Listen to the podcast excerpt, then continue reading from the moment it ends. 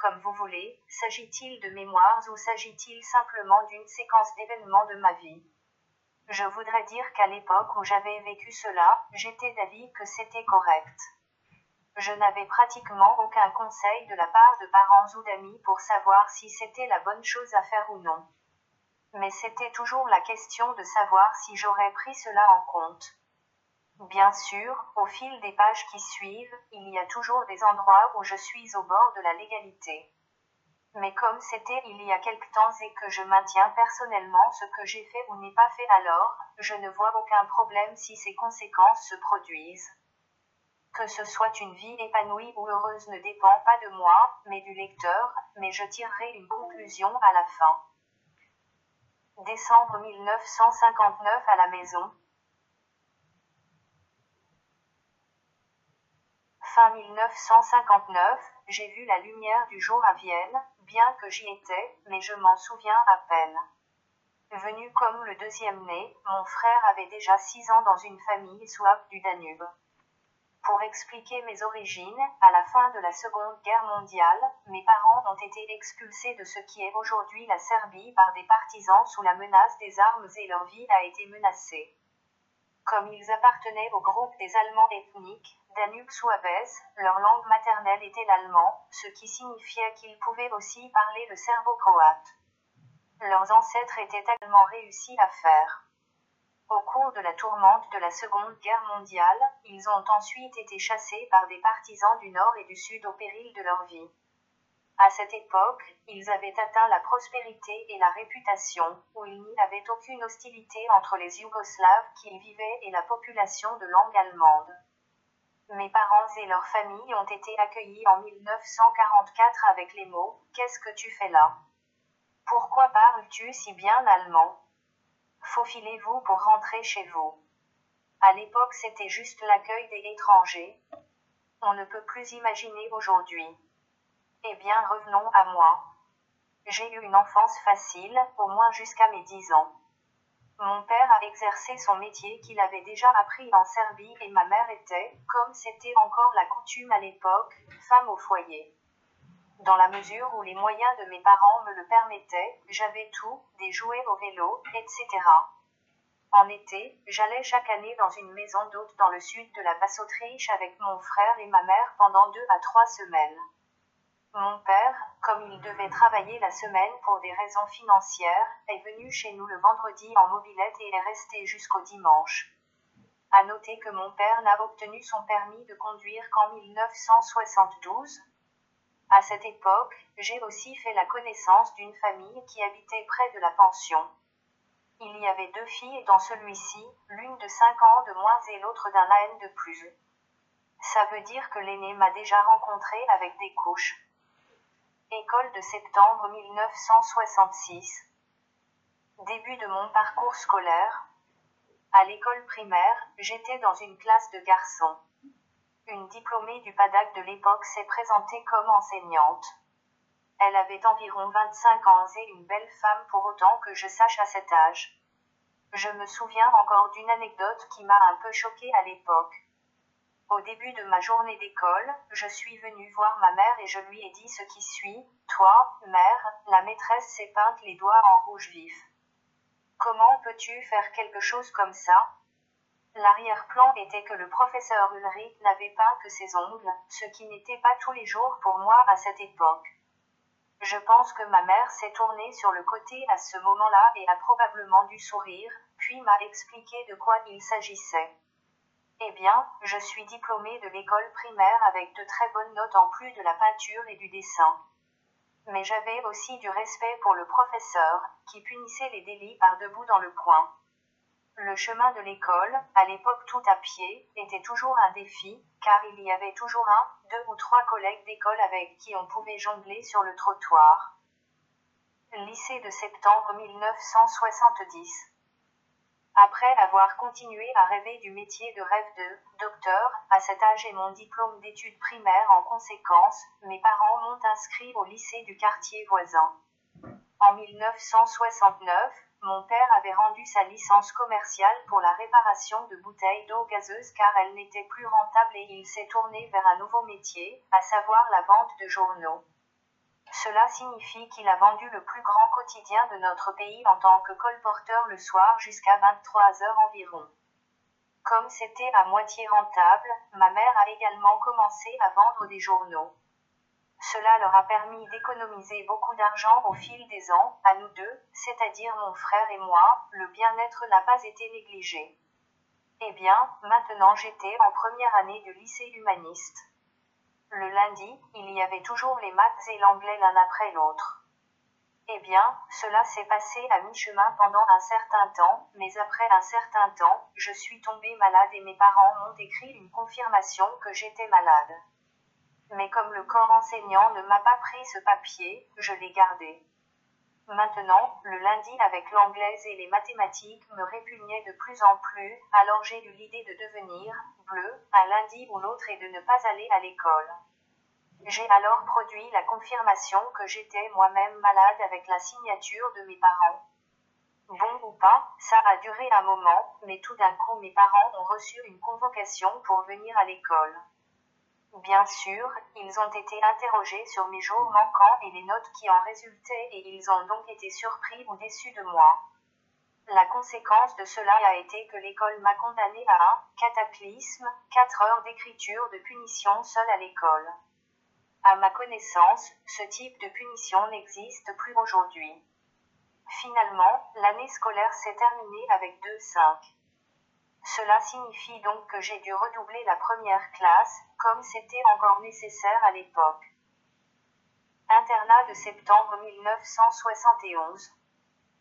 Après cet événement décisif pour moi, le conseil de famille s'est réuni sous la forme de mes parents et de mon frère de 17 ans. Il faudrait envoyer à l'avance que mon père était dans un pensionnat germanophone pendant quelques années pendant ses années d'école en Serbie, ainsi, des conseils ont été donnés à quelle école je devrais aller. Comme, bien sûr, à l'âge de 11 ans, je n'avais aucune idée ou ne faisais que limiter ce qui m'attendait, j'ai dû accepter la décision du conseil de famille. Mais comme j'ai été baptisé protestant de naissance, mon inscription dans les pensionnats catholiques, comme les frères d'école à Strobersdorf, n'a pas été acceptée. Cette décision signifiait que je suis allée dans un pensionnat du 13e arrondissement, qui comprenait également un lycée humaniste. J'ai longtemps lutté avec cette décision de mes parents, car j'y étais plus ou moins enfermée du dimanche soir au samedi midi. Si j'avais cassé quelque chose pendant la semaine, il n'y avait bien sûr aucun résultat le week-end non plus. Heureusement, c'était rarement le cas dans le 13e arrondissement. Une chose était intéressante dans cette maison, car le chef de cette institution était le petit-fils d'Adalbert Stifté, son nom était le même. Ce réalisateur était un fumeur de pipe passionné, où la fumée pouvait être sentie dans tout le bâtiment et, avec une intensité croissante, nous savions que le danger était imminent. J'ai passé trois ans à Imelov, c'est ainsi que s'appelait l'internat. Puis j'ai déménagé au pensionnat du même nom dans le deuxième arrondissement avec le même tuteur France. Mais les coutumes y étaient les mêmes que dans le treizième arrondissement. Cela signifie que s'il y avait une faute de ma part au cours de la semaine, j'étais involontairement autorisé à passer le week-end avec punition à l'internat. Comme la surveillance n'y était pas très bonne et que j'ai bien sûr aussi vieilli, il y avait souvent des week-ends à l'internat. À cette époque, à l'âge de 13 ans, j'ai fait la connaissance de la cigarette, ce qui m'a également obligé à rester à la maison. Cette connaissance de la nicotine est restée avec moi à ce jour. Le tout s'est relativement bien passé jusqu'en quatrième année, puis nous avons eu une enseignante de biologie de Carinthie qui venait de terminer ses études. Pour nous, étudiants entre 14 et 15 ans, bien sûr, c'était un défi en termes de puberté, car c'était une jolie femme avec une silhouette correspondante. Je me suis donc laissé emporter par une affirmation au cours de la leçon qui m'a valu la pire note de conduite. De plus, j'ai également collecté les plus mauvaises notes dans divers objets, de sorte que j'ai dû redoubler la quatrième année. Cela avait réussi et, comme cela n'était plus enseigné à la maison, j'ai dû aller en cinquième année du lycée humaniste du quartier voisin. Comme je voulais toujours devenir médecin, j'ai supposé que j'utiliserais le grec ancien, car j'aimais aussi beaucoup le latin. C'était intéressant alors que je me retrouve dans une classe mixte pour la première fois, mais il n'y avait que six filles et le reste des garçons. Au premier semestre, j'avais encore un peu envie d'apprendre, mais comme je n'aimais pas du tout le grec ancien, les notes étaient en conséquence. Seulement avec ce sujet, ce n'était pas suffisant et je devais donc refaire le cours, seulement ce n'était plus possible à l'époque. Alors, depuis que j'avais 17 ans, mes parents ont décidé de commencer un apprentissage. Quand j'avais environ 16 ans, quand j'étais encore en pension, j'ai été approché par Ernst, qui était le fils d'un ami de ma mère, si je ne voulais pas aller à des danses folkloriques tous les vendredis soirs. C'était bien sûr une entreprise difficile à l'internat, car ce n'était pas toujours la norme de quitter l'école. Finalement, j'ai finalement été autorisée à sortir le vendredi de 18h à 22h. La danse folklorique a eu lieu dans la maison des Souabès du Danube dans le troisième arrondissement. Quand je suis arrivée là-bas, j'ai trouvé une trentaine de jeunes hommes et femmes, dont j'étais l'un des plus jeunes. Un Souabe natif du Danube s'est présenté à moi en tant que metteur en scène, qui a répété les danses folkloriques avec nous. Mais comme j'étais résolument anti-talent pour la danse, cet homme a aussi eu du mal à me l'apprendre. Je me souviens encore d'un épisode dans lequel le surveillant a pris ma cuisse dans sa main parce que je ne comprenais pas l'enchaînement d'un pas en alternance. Probablement rien n'a changé à ce sujet à ce jour. Lors de ces soirées, nous avons étudié les danses folkloriques avec 8 à 10 couples, que nous avons ensuite exécutés lors de la saison des balles en janvier et ferbé. Au fil du temps, un groupe de personnes du même âge s'est développé et est allé au bowling deux fois par semaine dans le prêteur de Vienne. Cela signifie s'entraîner une fois par semaine et championnat le vendredi. Comme nous avions un sponsor, une compagnie maritime, cela ne nous a pas coûté trop cher. Vers 1982, sept hommes et femmes ont ensuite navigué avec cette compagnie sur un voilier de 10 hommes de Split à Dubrovnik en été. Chaque jour cette semaine-là, nous sommes allés sur une île, avons fait une pause puis avons continué notre route. Ce fut une expérience merveilleuse.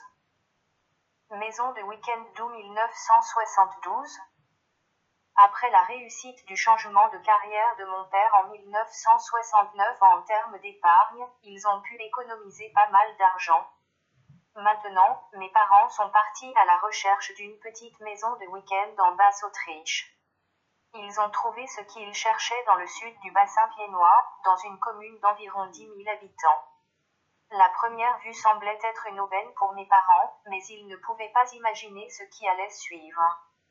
Pour moi, quand j'avais 12 ans, c'était bien sûr un plaisir, car il y avait beaucoup d'arbres fruitiers et d'arbustes sur la propriété que j'ai été autorisée à brûler après le Saïge, afin que le bâtiment de 1930 puisse également être vu, je me souviens qu'au bout d'un moment l'incendie a quelque peu dérangé les voisins, à cette époque c'était encore permis.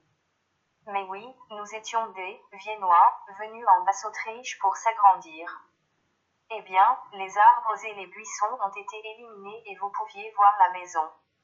Il avait l'inconvénient de ne pas avoir été utilisé depuis des années et était donc dans un état déplorable avec un sol et un grenier, quand j'ai tout brûlé, j'ai pris mon vélo et j'ai exploré la région avec les montagnes qui lui appartenaient et j'ai dû passer encore et encore devant un campement de travailleurs.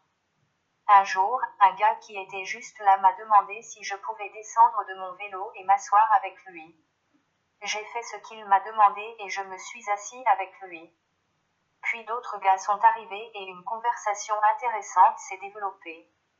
De cette rencontre, une amitié s'est développée pendant au moins dix ans et nous avons fait quelque chose de différent chaque week-end. Ce n'est qu'au fil des ans que les partenaires se sont joints, chacun de ses amis a déménagé ailleurs en Basse-Autriche et les amitiés se sont dissoutes. Année 1972 à 1974 Premier baiser. Comme mes parents voulaient toujours partir en vacances en été, ils ont demandé à l'église évangélique de Vienne que toute la famille avait la même foi. Cela a donné lieu à des vacances avec toute la famille en Styrie. Nous n'étions pas la seule famille là-bas, il y avait environ 50 personnes. Nous avons fait tous les jours avec toutes les excursions et randonnées qui étaient toujours agréables. Un jour, alors que nous revenions d'un voyage un peu plus tôt, Angela m'a parlé, elle avait environ un an de moins que moi. Elle a dit qu'elle avait découvert un nid de frelons dans le grenier de la maison et qu'elle avait peur de le revoir seul et de voir si je pouvais venir avec vous. Eh bien, pourquoi pas, rien ne peut arriver. Lorsque nous nous sommes trouvés devant ce nid, elle s'est soudainement retournée et m'a embrassé sur les lèvres. J'étais horrifiée, seule ma mère était autorisée à le faire et personne d'autre n'était autorisé à le faire. Mais je l'ai gardé pour moi quand même. Solde d'hiver 1975. Comme mon frère voulait gagner quelque chose en plus de son salaire d'employé de banque, il allait d'un restaurant à l'autre dans le dixième arrondissement et y vendait le plus grand quotidien. Mais comme nous étions un seul cœur et une seule âme jusqu'à ses vingt ans environ, j'ai pensé que je pourrais vendre des journaux et acheter mon argent de poche. Pour ce faire, je me tenais debout dans une zone piétonne du dixième arrondissement portant une veste jaune et faisant l'éloge de mon journal. Nous avons ensuite réglé les comptes des 10 à 15 journaux dans la soirée. Ce n'était pas très rentable, mais, comme je l'ai dit, mon argent de poche a été augmenté. Apprentissage de septembre 1977. Mon père connaissait le responsable RH d'un grand grossiste et producteur alimentaire du 16e arrondissement, ce qui était bien connu à l'époque, j'ai donc commencé un apprentissage de commis de bureau. La première chose que j'ai faite a été de travailler dans la comptabilité de gros. J'y ai trouvé quatre hommes de 50 ans et plus. Le chef de service était un signataire autorisé. Mais comme je venais de sortir de l'internat auparavant, j'ai profité de ma liberté retrouvée. Cela s'est manifesté par le fait que je n'étais pas si strict sur le fait de dormir une nuit pendant mon temps libre.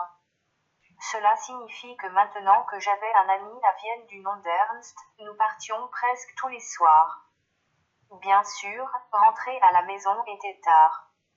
Donc, ma performance au travail le lendemain était en conséquence.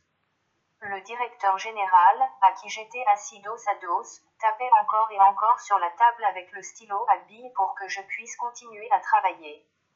Au fil du temps, cependant, le travail consistant à additionner seulement 100 à 200 bons de livraison en une journée entière est devenu trop ennuyeux pour moi et j'ai donc décidé de demander à mon patron si je pouvais être transféré dans un autre département de l'entreprise. Ma demande a été acceptée et j'ai été transféré au département du thé. Là, j'ai rencontré un jeune répartiteur et son patron était un signataire autorisé. Ici, je n'ai pas trop appris sur l'employé de bureau, mais l'ancien directeur m'a beaucoup appris sur le thé. Je devais donc mettre en place la dégustation de thé tous les matins, qui passait par un rituel très particulier. J'ai donc commencé par préparer au moins 10 bols d'eau chaude et n'ai ensuite permis que d'ajouter exactement 2 grammes de thé. Ensuite, le monsieur est passé et a pris une gorgée de chaque bol, l'a gardé dans sa bouche et l'a laissé couler sur ses papilles gustatives. Avec cette manipulation, il a pu déterminer la qualité de ce thé et ensuite la quantité correspondante a été commandée. Au cours de mon travail dans ce département, il y avait aussi un système automatique pour la production de sachets de thé, ce qui m'a beaucoup fasciné, car d'un côté le thé livré était dans de grandes boîtes et à la fin les 20 à 25 sachets de thé finis et sortis emballés mais comme ce que j'ai pu apprendre était limité, j'ai voulu retourner dans un nouveau rayon et je suis donc arrivé au rayon des produits frais vers l'âge de 18 ans. De là, les livraisons de fruits et légumes pour les 250 succursales étaient préparées quotidiennement. Pour ce faire, les magasins individuels devaient bien entendu prendre des commandes par téléphone tous les jours.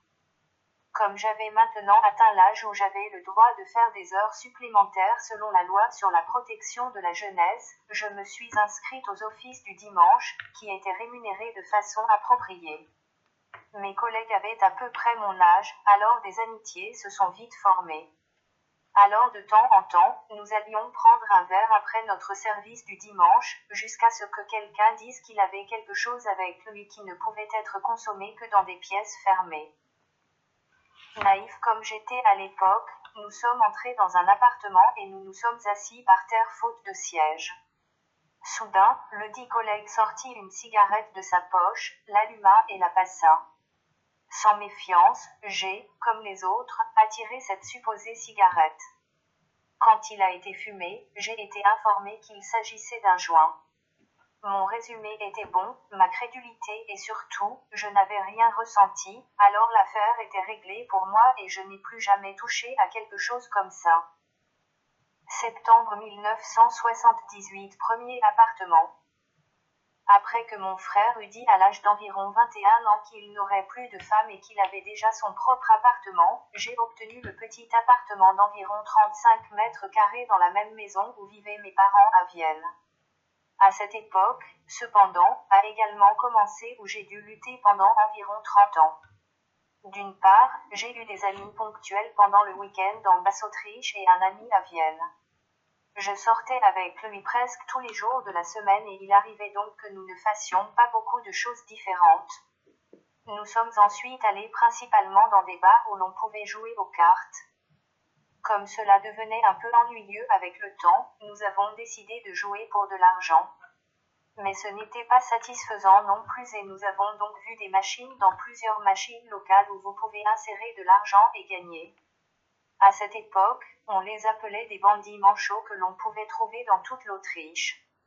Oui, au début, il y avait toujours des profits plus ou moins importants, mais au fil du temps, c'était bien sûr un déficit. Surtout, j'ai découvert que de tels appareils étaient également disponibles en Basse-Autriche. Et c'est ainsi que ma dépendance a commencé, certainement pas tout de suite, mais au fil du temps j'avais franchi une ligne dont je n'avais pas conscience. Daltonisme de mai 1978. À cette époque, je devais me rendre aux forces armées autrichiennes pour la rédaction. À ce moment-là, je n'avais aucun problème de santé, mais une carte avec des points de différentes couleurs m'a été présentée et on m'a demandé d'en lire un numéro et une lettre. Mais je ne pouvais pas le faire même si je regardais les cartes sous différents angles. En d'autres termes, il a été constaté que je suis daltonien, à savoir rouge-vert daltonien. Cependant, la commission a déterminé que je serais pleinement qualifié. Six mois plus tard, je voulais passer mon permis de conduire moto et voiture avec mon père. Pour ce faire, cependant, j'ai également dû subir un test. Entre autres choses, on m'a présenté une autre carte de couleur à partir de laquelle je ne pouvais plus rien lire. Ils m'ont alors dit que je devrais subir d'autres examens, dont un test de réaction au conseil d'administration respectif et un test psychologique dans le troisième arrondissement. Ce test psychologique faisait une vingtaine de pages et il était fastidieux de le remplir car je pas de sens, mon argument, que j'ai également exprimé, était que je suis pleinement qualifié et que je ne suis pas autorisé à avoir un permis de conduire, eh bien, je vais juste vous tirer dessus parce que je ne peux pas choisir entre le rouge et le vert. Autant que je sache, seul le rouge au feu tricolore est toujours au même endroit. J'ai finalement obtenu le permis de conduire pour au moins une voiture, j'ai abandonné celui pour les motos, même si j'avais deux mobilettes à entre 16 et 17 ans, et je n'ai jamais eu d'accident avec eux. Octobre 1980 Armée fédérale. Début octobre, j'ai effectué mon service militaire dans les forces armées autrichiennes à la caserne Martinek, pension. Les six premières semaines ont été un entraînement de base et aussi épuisante. Quand c'était mon anniversaire début décembre, j'étais de garde, surtout, et cela un jour férié. Cela signifie qu'une quinzaine de personnes avaient reçu 20 balles réelles de la part du gardien. Maintenant, je devais m'asseoir à table et attendre de voir si un ordre était donné de me promener dans la zone de la caserne. Je ne sais pas comment, mais soudain il y avait une bouteille de 2 litres de vin blanc sur la table et mes camarades m'ont acclamé pour mon anniversaire. Oui, mais malheureusement ce n'était pas la seule bouteille que nous avons consommée. Cela signifie que lors de la prochaine ronde de contrôle dans la zone de la caserne, le chemin est devenu de plus en plus étroit et à la fin, j'ai dû décharger mon fusil avec 20 cartouches de balles réelles dans le tableau de tir. Je n'avais pas réussi à le faire moi-même, un camarade m'a aidé. Le tout est resté impuni à l'exception d'un rapport obligatoire avec l'avertissement suivant. Après les six premières semaines, j'ai été affecté au bureau de l'attaché de presse. Ce major était là le matin, mais a ensuite quitté le bureau et est revenu une heure avant la fin de la journée. Mon travail là-bas consistait à rechercher des informations sur le souverain dans les différents quotidiens. Ce n'était pas une tâche qui prenait beaucoup de temps, elle a été accomplie assez rapidement. J'ai donc pu rattraper ce que j'avais très peu durant la nuit, à savoir dormir. Quand j'ai emménagé en octobre, j'avais 65 kilos répartis sur ma longueur. Dans le quartier de la caserne, j'ai appris à connaître le vin de Baden parce que je ne l'avais pas connu auparavant. Quand j'ai désarmé au bout de huit mois, je pesais non pas 65, mais 72 kilos, que je n'avais pas dépassé jusqu'à aujourd'hui.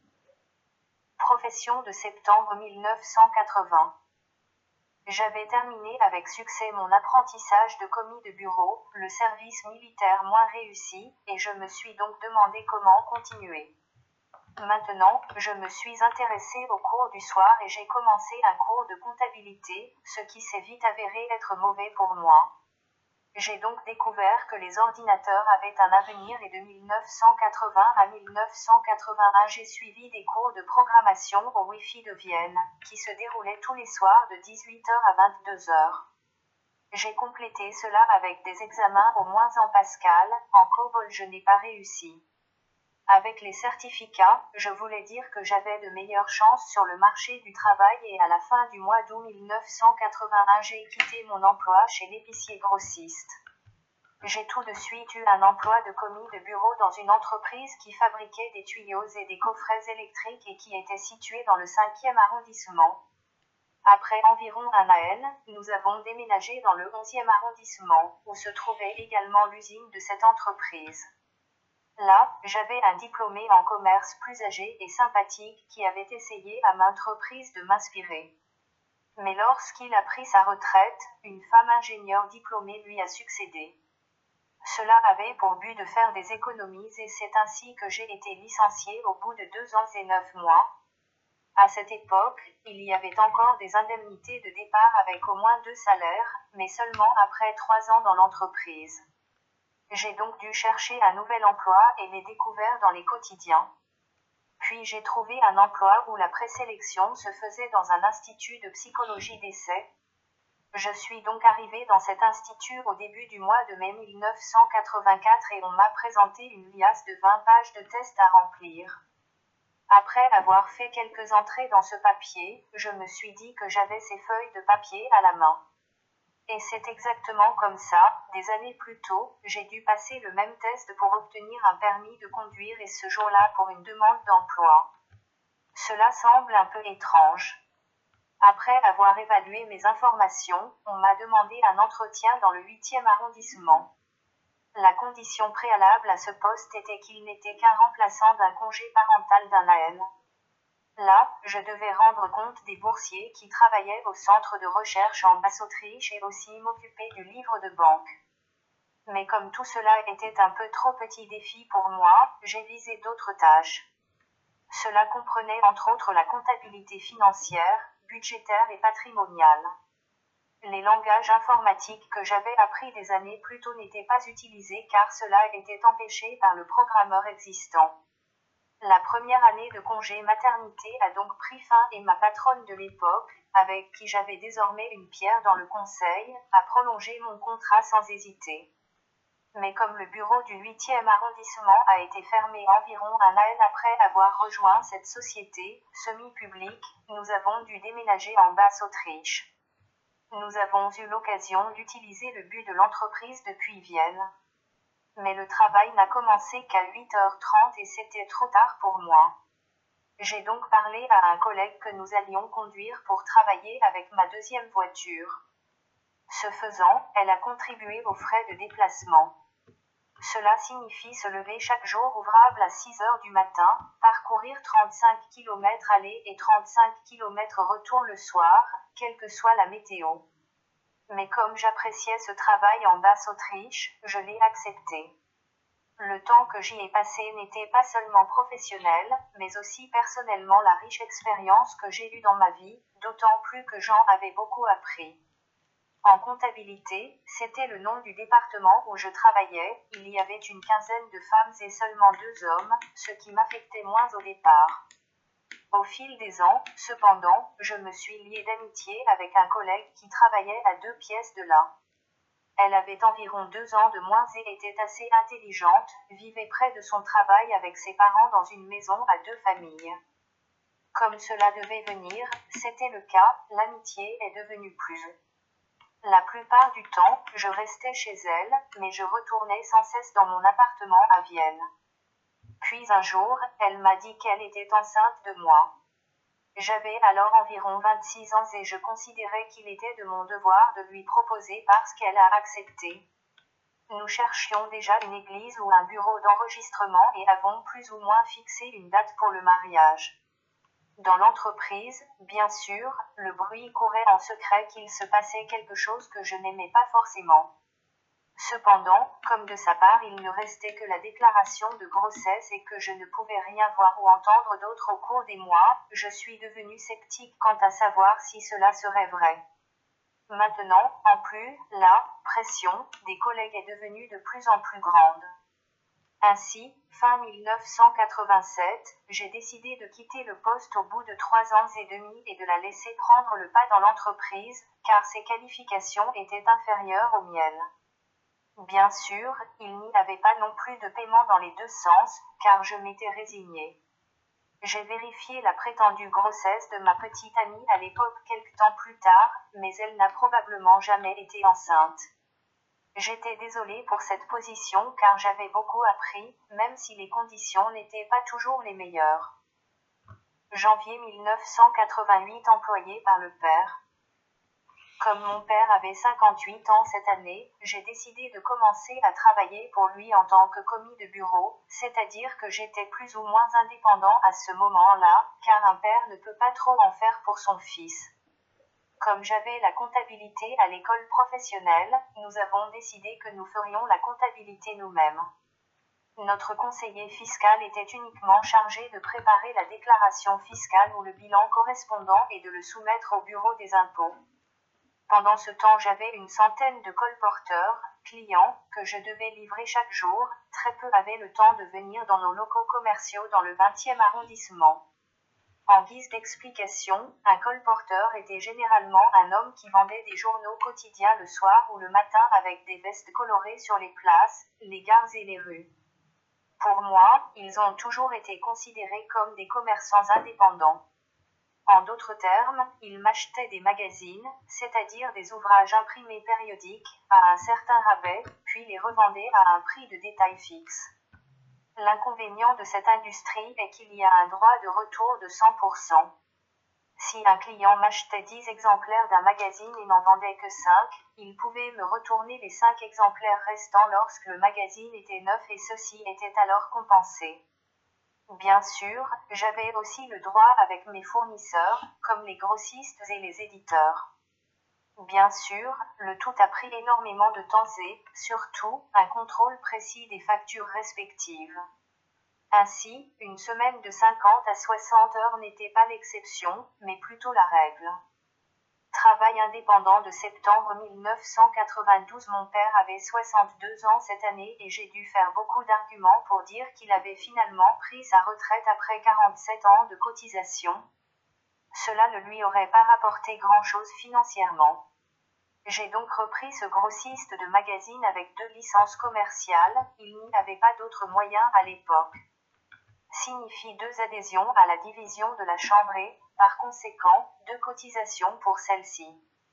Un concurrent est apparu deux à trois ans plus tard. Ce monsieur Robin a eu l'opportunité de monter son propre colportage à partir d'un plus petit quotidien, en d'autres termes, il a fourni à plusieurs étrangers des vestes et des journaux quotidiens et a distribué ces personnes dans tout Vienne. Au fil du temps, cependant, j'ai appris que cet homme ne donnait pas les places aux gens gratuitement, mais exigeait un acompte en shilling de 5 à 6 chiffres à chaque personne et cela avant même qu'une place lui soit attribuée. Comme pour autant que je sache, cela n'a été écrit que de manière très clairsemée, je me doutais déjà à ce stade que cela irait mal à un moment donné. Comme cela ne me concernait pas beaucoup, je le laissai régner. Puis un jour, il est venu me voir et m'a dit que nous pouvions conclure des contre-accords, ce à quoi je n'avais aucune objection. J'ai lu des magazines de certains éditeurs viennois en bons termes et ce n'était pas très différent avec lui. Cela s'est bien passé pendant un certain temps, il m'a livré à lui et cela a été compensé. Mais un jour, ce n'était pas une somme énorme à obtenir, le téléphone a sonné et Robin était en ligne. Il a dit que je lui devais encore quelque chose et qu'il voulait le réclamer. Cela m'a rendu si furieux que j'ai dit que j'avais renoncé à ma demande et que je ne voulais plus avoir de ses nouvelles. Oui, eh bien, c'était juste mon souhait. Il a embauché de plus en plus d'Arabes, de Pakistanais et d'Indiens et s'est finalement tourné vers mes deux principaux fournisseurs. Le contexte est que lorsque j'ai commencé à travailler dans le commerce de gros de magazines, j'ai parlé à ces deux fournisseurs pour obtenir la remise supérieure de 4,9%. Cela signifie au lieu de 28,2% le plus élevé avec 33,1% brut.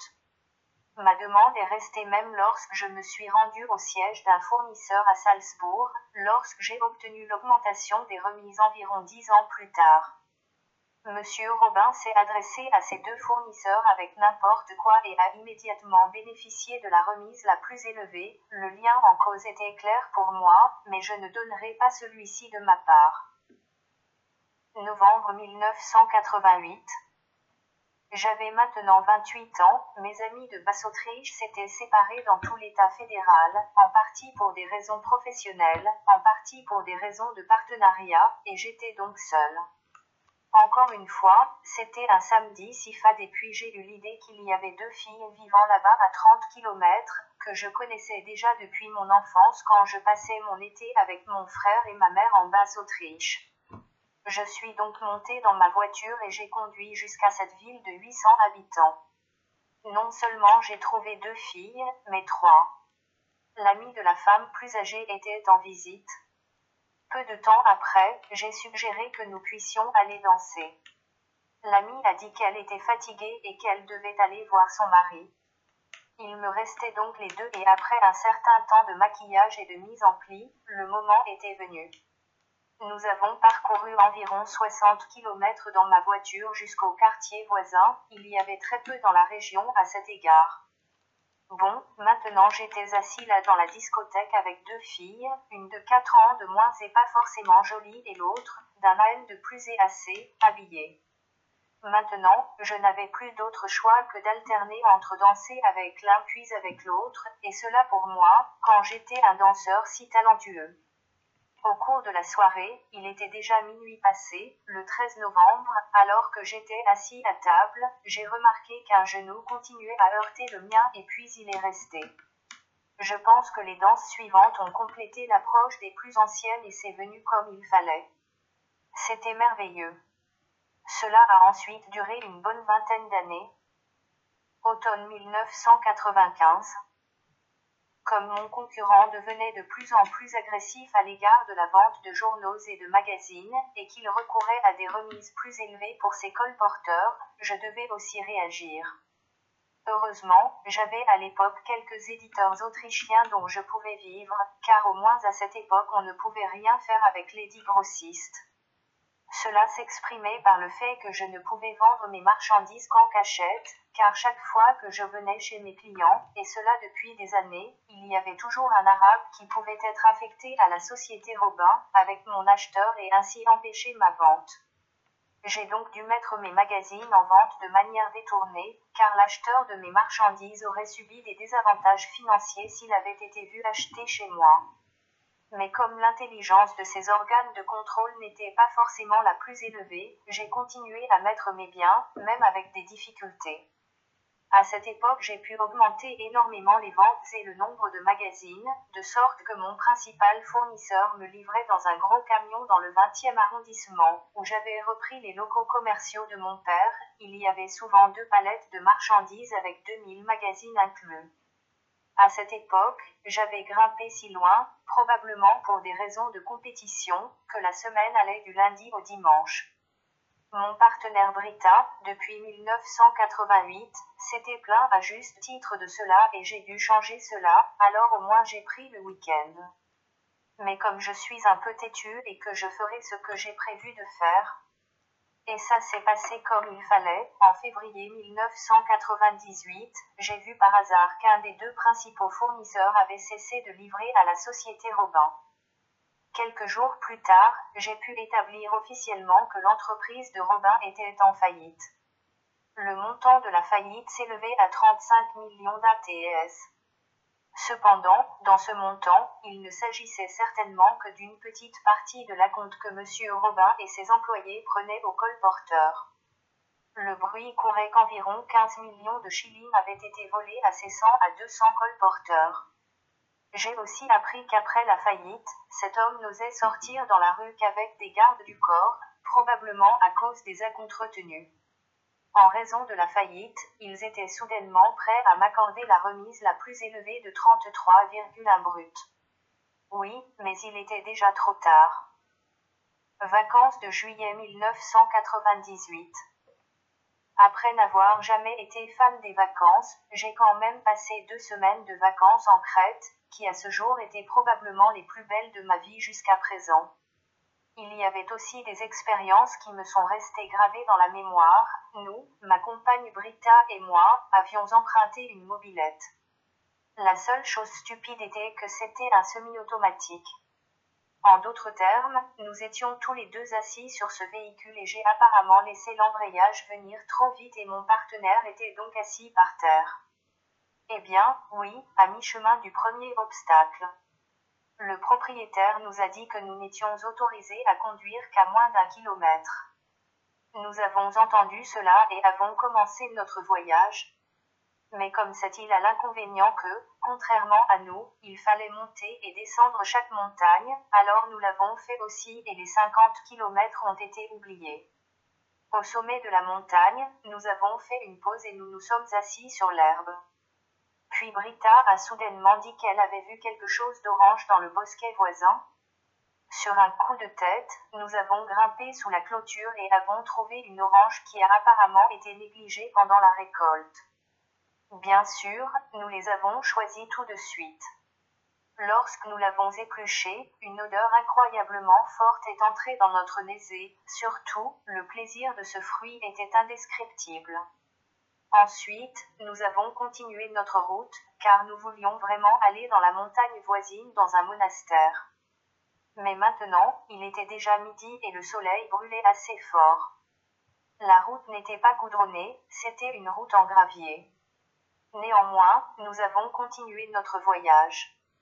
Soudain, j'ai remarqué que le cyclomoteur ne réagissait plus comme je le voulais. Nous avions un appartement. Il n'y avait rien de loin. Nous avons donc dû pousser le véhicule dans la plus grande chaleur jusqu'à la prochaine station-service, qui se trouvait en toute sécurité à 5 km. Nous n'avions rien dit au propriétaire de ce qui nous était arrivé, mais c'était une expérience pour nous deux. Quelques jours plus tard, l'hôtel où nous logions organisait un safari en jeep. Autant que je me souvienne, il y avait au moins dix jeeps remplis de nourriture et nous avons traversé l'île du nord au sud et d'est en ouest jusqu'à ce que nous arrivions à Elaphonésie, les Maldives de Crète.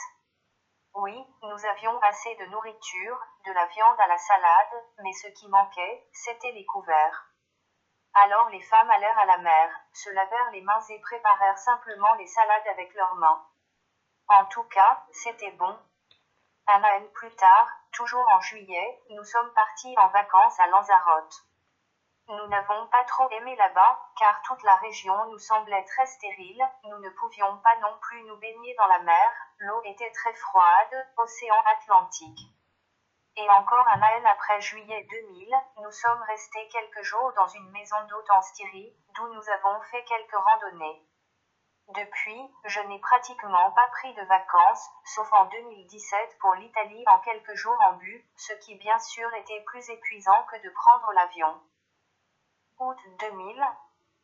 Lorsque nous sommes rentrés de nos vacances en Autriche en juillet 2000, Britta m'a dit qu'elle avait des douleurs abdominales et qu'elle avait déjà un rendez-vous avec le gynécologue à ce sujet. Après ce rendez-vous, elle m'a appelé immédiatement, j'étais bien sûr inquiète et elle a dit, quelle bonne chose. Qu'est-ce que c'était censé être Elle a dit que je serais papa. J'étais étonnée, mais il était naturel pour nous deux d'être là pour ces enfants. Le sujet de l'avortement n'a jamais été abordé, et c'était bien, du moins au moment où je l'ai découvert. La date d'échéance a été fixée au début du mois de mars 2001. Le 24 février 2001, un samedi, Brita m'a réveillé le matin et m'a dit que le moment était venu. Pour mon travail, j'avais une camionnette qui prenait de l'âge. Il a aussi beaucoup neigé la veille. Nous avons donc parcouru environ 50 km jusqu'à l'hôpital sans chauffage dans la voiture, car cela ne fonctionnait pas. Quand ils sont arrivés à l'hôpital, ils ont découvert que cela prendrait un certain temps. Nous sommes donc juste allés nous promener dans la neige dans le complexe. Le soir, je l'ai laissé en lui demandant d'être informé, quelle que soit l'heure de la journée, s'il venait. Personne n'a reçu d'appel, alors je suis allée à l'hôpital à 8 heures du matin le mardi gras. Quand j'ai ouvert la porte de sa chambre, elle m'a accueilli avec le mot surprise. Un instant plus tard, la porte s'ouvrit à nouveau et une infirmière m'amena mon fils. Ce dont je me souviendrai pour toujours, c'est le moment où je l'ai tenu dans mes mains pour la première fois. Indescriptible. 1990 à 1991 appartements. Jusque-là, je vivais dans le petit appartement que j'avais quand j'avais 18 ans. Mais comme la gestion immobilière et le propriétaire de l'immeuble souhaitaient une rénovation générale de la maison, j'ai dû déménager d'un étage dans un appartement légèrement plus grand. Mon appartement a été fusionné avec l'appartement voisin avec la promesse que je pourrais revenir dans l'appartement d'environ 70 mètres carrés une fois les travaux terminés. Cela a également été observé et en 1991, j'ai emménagé dans cet appartement. Mais comme ma dépendance s'est aggravée au fil des ans, ce dont je n'étais pas au courant à l'époque, j'ai pris du retard dans le paiement du loyer. C'est ainsi qu'il s'est ensuivi, comme il a dû arriver, un procès en expulsion. Brita et moi cherchions un appartement. Elle a trouvé ce qu'elle cherchait dans une annonce dans un journal. Une maisonnette dans le deuxième arrondissement avec un loyer d'environ 10 000 shillings. J'ai fait remarquer que je ne pouvais pas me le permettre, mais ce n'était pas nécessairement accepté. Par conséquent, j'ai restitué l'appartement du 20e arrondissement sans avis d'expulsion et j'ai déménagé dans le deuxième arrondissement. Cependant, comme ma passion pour le jeu ne s'était pas améliorée, mais au contraire empirée, je me suis vite retrouvée face au même résultat que dans le 20e arrondissement. J'ai donc cherché moi-même un garçonnière dans le 20e arrondissement que je pourrais peut-être me permettre. 1980 Dépendance Tout a commencé petit, à jeter quelques shillings dans une machine et à peut-être gagner quelque chose une fois, mais cela a été jeté directement dans ce seau, car le gros profit est à venir. Il m'a fallu environ 15 ans pour réaliser que j'étais accro au jeu. Mon partenaire Brita m'a encouragé à suivre une thérapie, mais je devais aussi admettre que j'étais accro à cela. J'ai donc demandé l'aide de Gamblers Anonymous. Il y avait des thérapies de groupe une fois par semaine et des thérapies individuelles sur rendez-vous. La thérapie individuelle m'a causé une dépression nerveuse parce que je n'avais jamais rien vécu de tel auparavant, d'autant plus que le thérapeute avait pénétré très profondément dans ma profondeur. La thérapie de groupe n'a pas forcément été un succès car je suis remontée dans la voiture après la séance et je me suis retrouvée à nouveau dans une salle d'arcade. Je ne voyais donc aucun intérêt à cette thérapie. Apparemment, je devais faire plus avec ça. Brita m'a parlé des progrès de cette thérapie, ou si j'avais arrêté de jouer. Je réponds par oui, que j'ai arrêté de jouer. Autant que je sache, c'était la seule fois en vingt ans de partenariat où je lui avais menti. Mais j'avais aussi l'habitude d'éviter habilement les questions sensibles, notamment celles d'ordre financier. Alors à ce moment-là, je ne voyais aucune issue et les pensées suicidaires se rapprochaient de plus en plus. Faillite de juin 2001. Le 15 février 2001, dix jours avant la naissance de mon fils, j'ai eu une négociation de faillite. Cela a été précédé par la soumission de ma propre initiative ou de mon accord commercial. Jean est parlé au juge et nous avons pu obtenir un taux d'indemnisation d'environ 13,84% que nous pouvions offrir aux créanciers. Lors de cette audience devant le tribunal de commerce de Vienne, deux représentants des créanciers d'une vingtaine de créanciers étaient présents. Cependant, le quota proposé n'a pas été accepté par les avocats de l'Association de protection du crédit et de l'AKV. Mi-juin 2001, les autorités municipales du 20e arrondissement m'ont demandé de restituer les deux autorisations de commerce que j'avais depuis près de 9 ans. La raison en était que j'avais accumulé pas mal de dettes au fil du temps. Je l'ai fait et j'ai ensuite été inscrit au chômage. Mon père, qui était alors à la retraite, a ensuite racheté sa licence commerciale pour la vente en gros de magazines. Et ainsi l'affaire a continué, mais cela ne m'a pas empêché de jouer et, surtout, de faire quelque chose. 2000 magistrats bar oblique finance. Au tournant du millénaire, mes clients n'arrêtaient pas de venir me voir et de me demander confirmation de leurs revenus. En d'autres termes, les bureaux respectifs exigent une preuve de revenu correspondante lors de la prolongation ou de la nouvelle présentation d'un permis de séjour. Par exemple, il était officiellement prévu qu'une personne vivant en Autriche ait un revenu minimum de 700 euros. Pour moi, c'était facile à déterminer car il y avait une remise fixe ainsi qu'un prix de vente. Alors je vous les ai écrits si le montant était suffisant et vous avez reçu votre papier correspondant du magistrat. Jamais je n'avais reçu d'argent pour émettre ce papier, du moins pas avant 2006.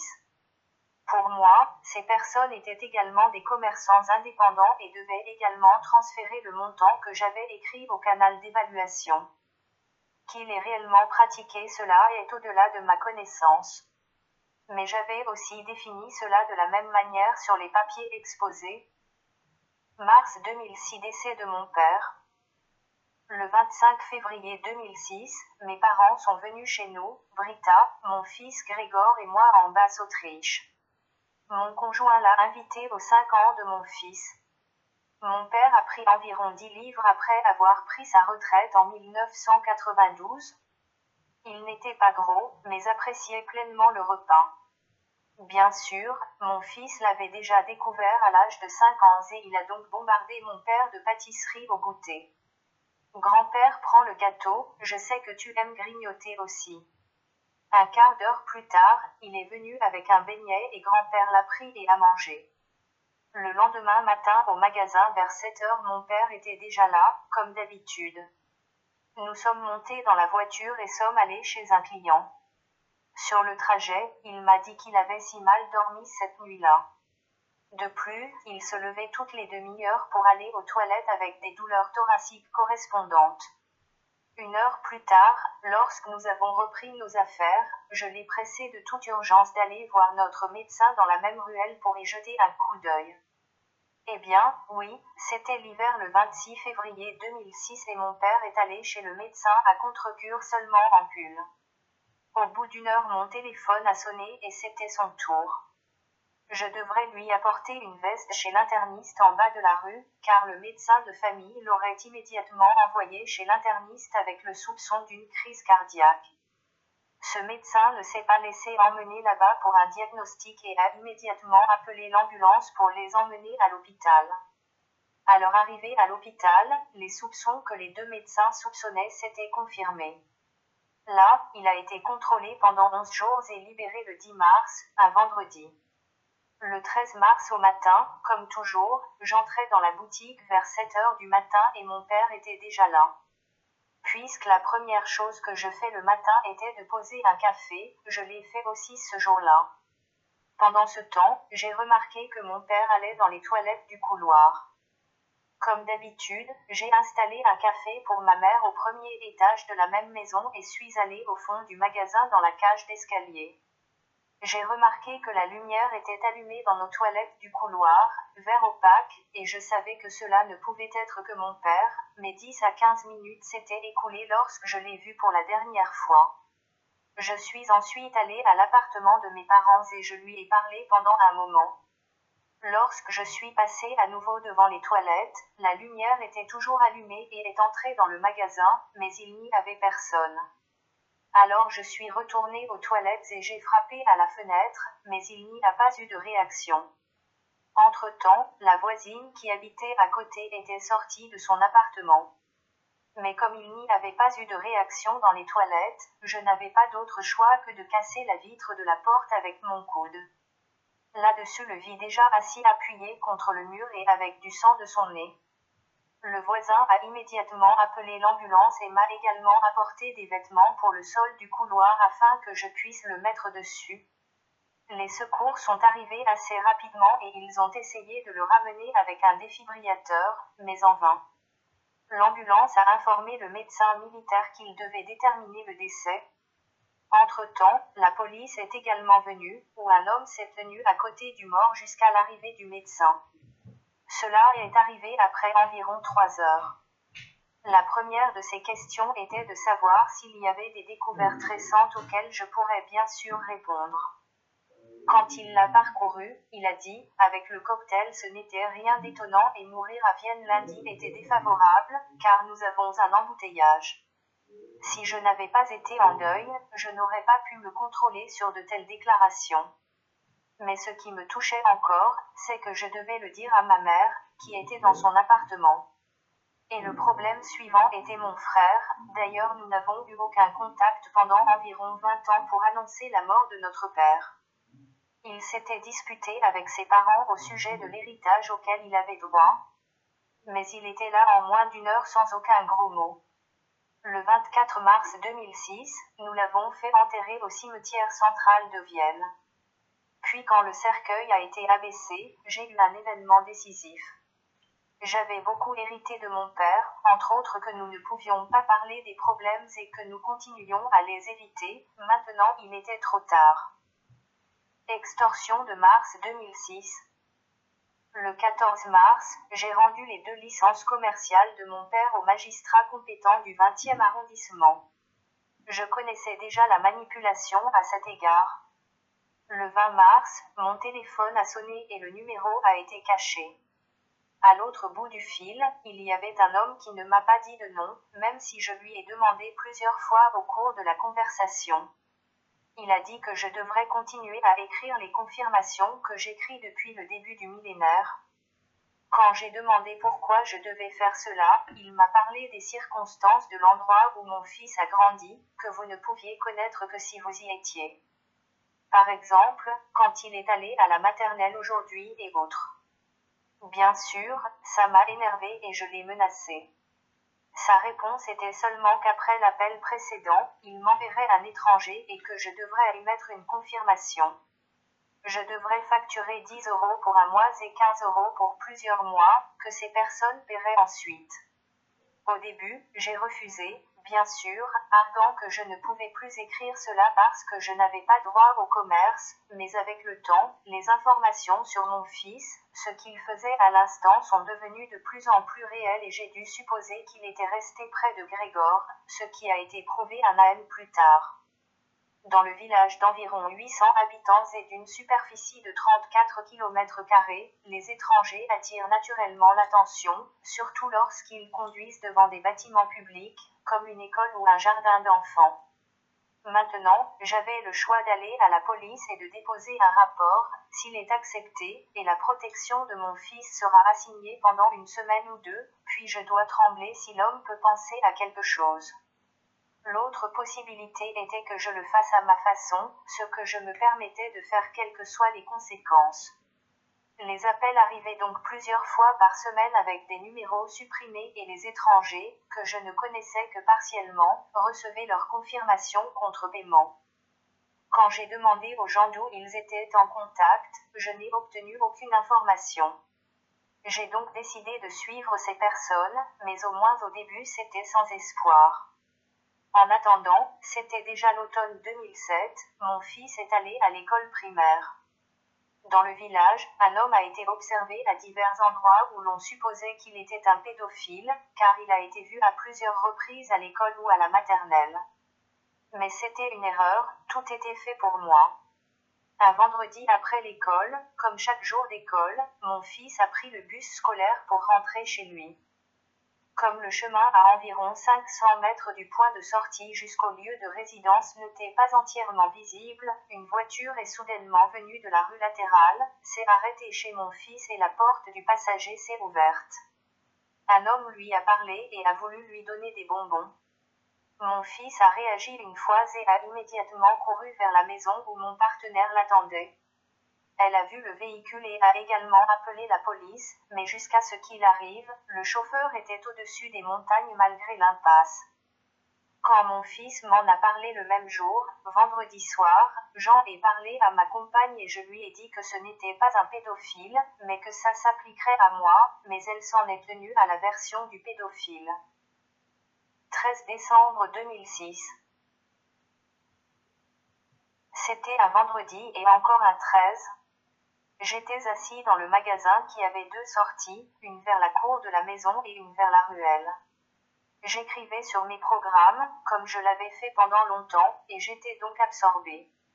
Soudain, on frappa à la porte de la cour, j'avais verrouillé l'autre porte. C'était vers midi et j'ai supposé que c'était une fête à la maison. Quand j'ai ouvert la porte, il y avait un homme d'environ 190 cm de haut avec une apparence soignée. Il s'est identifié avec son nom et sa pièce d'identité en tant que directeur officiel du Bureau des impôts de Vienne. Maintenant, il a dit, tenant une feuille de papier à quatre dans sa main, qu'il tenait une confirmation dans sa main où se trouvait le cachet de mon entreprise et ma signature. Il a également affirmé qu'il était imprimé des deux côtés. Il a également demandé s'il pouvait entrer, ce que je n'ai pas refusé. Mais alors j'ai dû réfuter ces allégations tout de suite. D'une part, je n'avais jamais donné de papier imprimé recto verso, et d'autre part, je n'avais pas non plus apposé de tampons sur de telles lettres, cela était déjà inclus dans le programme que j'avais moi-même écrit pour eux. Je n'ai jamais eu la lettre sur laquelle cette réclamation était basée. Maintenant, il a dit s'il pouvait regarder dans mon stand PC, ce que je n'ai pas refusé. Il voulait aussi regarder et prendre des photos de mes relevés bancaires que j'avais sur l'étagère derrière moi, ce que je n'ai pas refusé, car je n'avais conscience d'aucune culpabilité. Maintenant, il a commencé à prendre ses minutes. Lorsqu'on lui a demandé comment ces confirmations de revenus se produisaient, à partir de quand et pourquoi, il a conclu la visite avec la question de ce que j'aurais reçu pour cela, et il parlait non seulement d'argent, mais aussi de produits naturels. Que dois-je lui répondre maintenant, car entre-temps je me suis rendu compte qu'il avait besoin de son sens de l'accomplissement, et d'un autre côté j'avais encore mon maître chanteur à ce stade, qui me mettait pas mal de pression. J'ai donc répondu à sa question par la réponse Je n'ai rien reçu en retour. Sa réaction fut qu'il n'y croyait pas. L'année suivante, deux autres sont venus dans ma boutique à l'improviste et ont continué à chercher. La dernière fois, il m'a demandé s'il pouvait emmener le stand PC avec lui au bureau des impôts, ce à quoi j'ai répondu par l'affirmative après un certain temps de réflexion. Le temps de penser au fait que cela n'aurait pas forcément été bénéfique pour l'ordinateur, mais bien sûr je n'avais rien à cacher. Je l'ai remis en état de marche dans les deux jours, mais il ne m'a pas dit si quelque chose d'illégal avait été trouvé ou non. Jusqu'ici tout va bien ou pas. À l'automne 2007, il y a eu une invitation au bureau des impôts du 22e arrondissement. Là, il m'a offert les résultats de son contrôle fiscal, comme on l'appelle en allemand financier. Il m'avait déjà indiqué qu'il devrait m'apprécier si je ne lui disais pas ce que je ferais pour l'émission des comptes de résultats et nous nous sommes donc mis d'accord sur ce nom. Son estimation était qu'il pensait que j'aurais reçu 100 euros pour chaque confirmation, commençant en 1998 et se terminant en 2008 soit un revenu de 40 000 euros et des dépenses logement moins 50%. Donc à ses yeux j'avais gagné 20 000 euros année après année avec ce travail, ce qui se traduisait aussi par l'impôt sur le revenu correspondant modeste.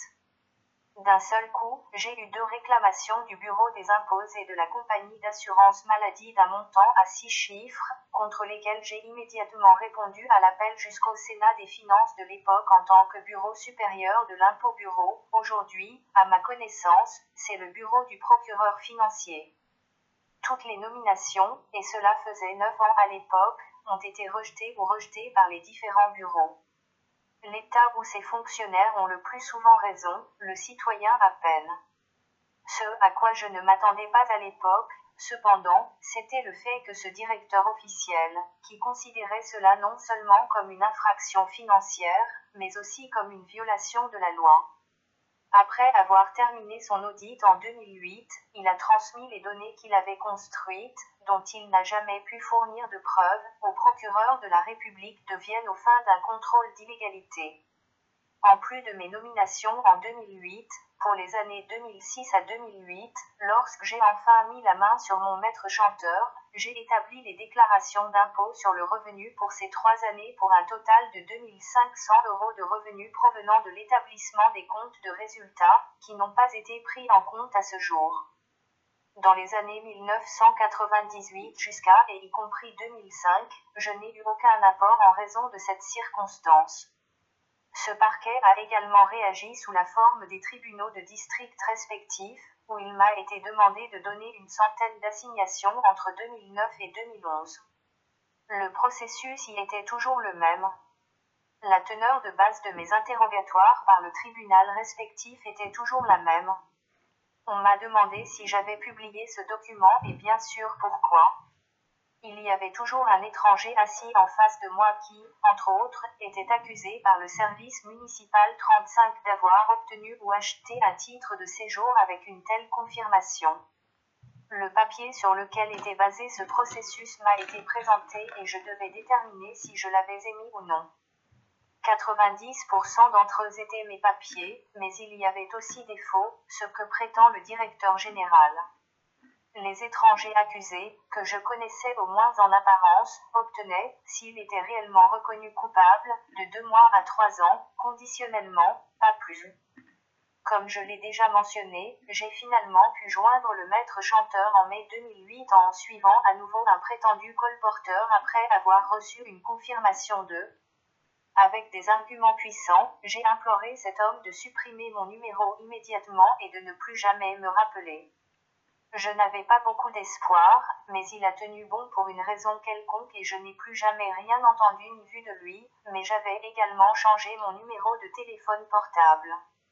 Je n'avais jamais pu savoir ce qu'il en tirait ou non. Au printemps 2010, j'ai soudainement reçu une lettre recommandée du procureur de la République de Vienne, tribunal pénal de Vienne. Dans ce document, j'ai été invité à comparaître en tant que suspect au bureau du procureur de la République pour un interrogatoire. Je m'y suis conformé et je me suis assis en face du procureur de la République. J'ai été accusé d'avoir publié des déclarations de revenus non conformes à la loi. Comme cet homme d'âge moyen avait quelques dossiers devant lui, il les feuilleta et me demanda s'il connaissait le nom qu'il lisait là et, surtout, comment de tels papiers étaient nés.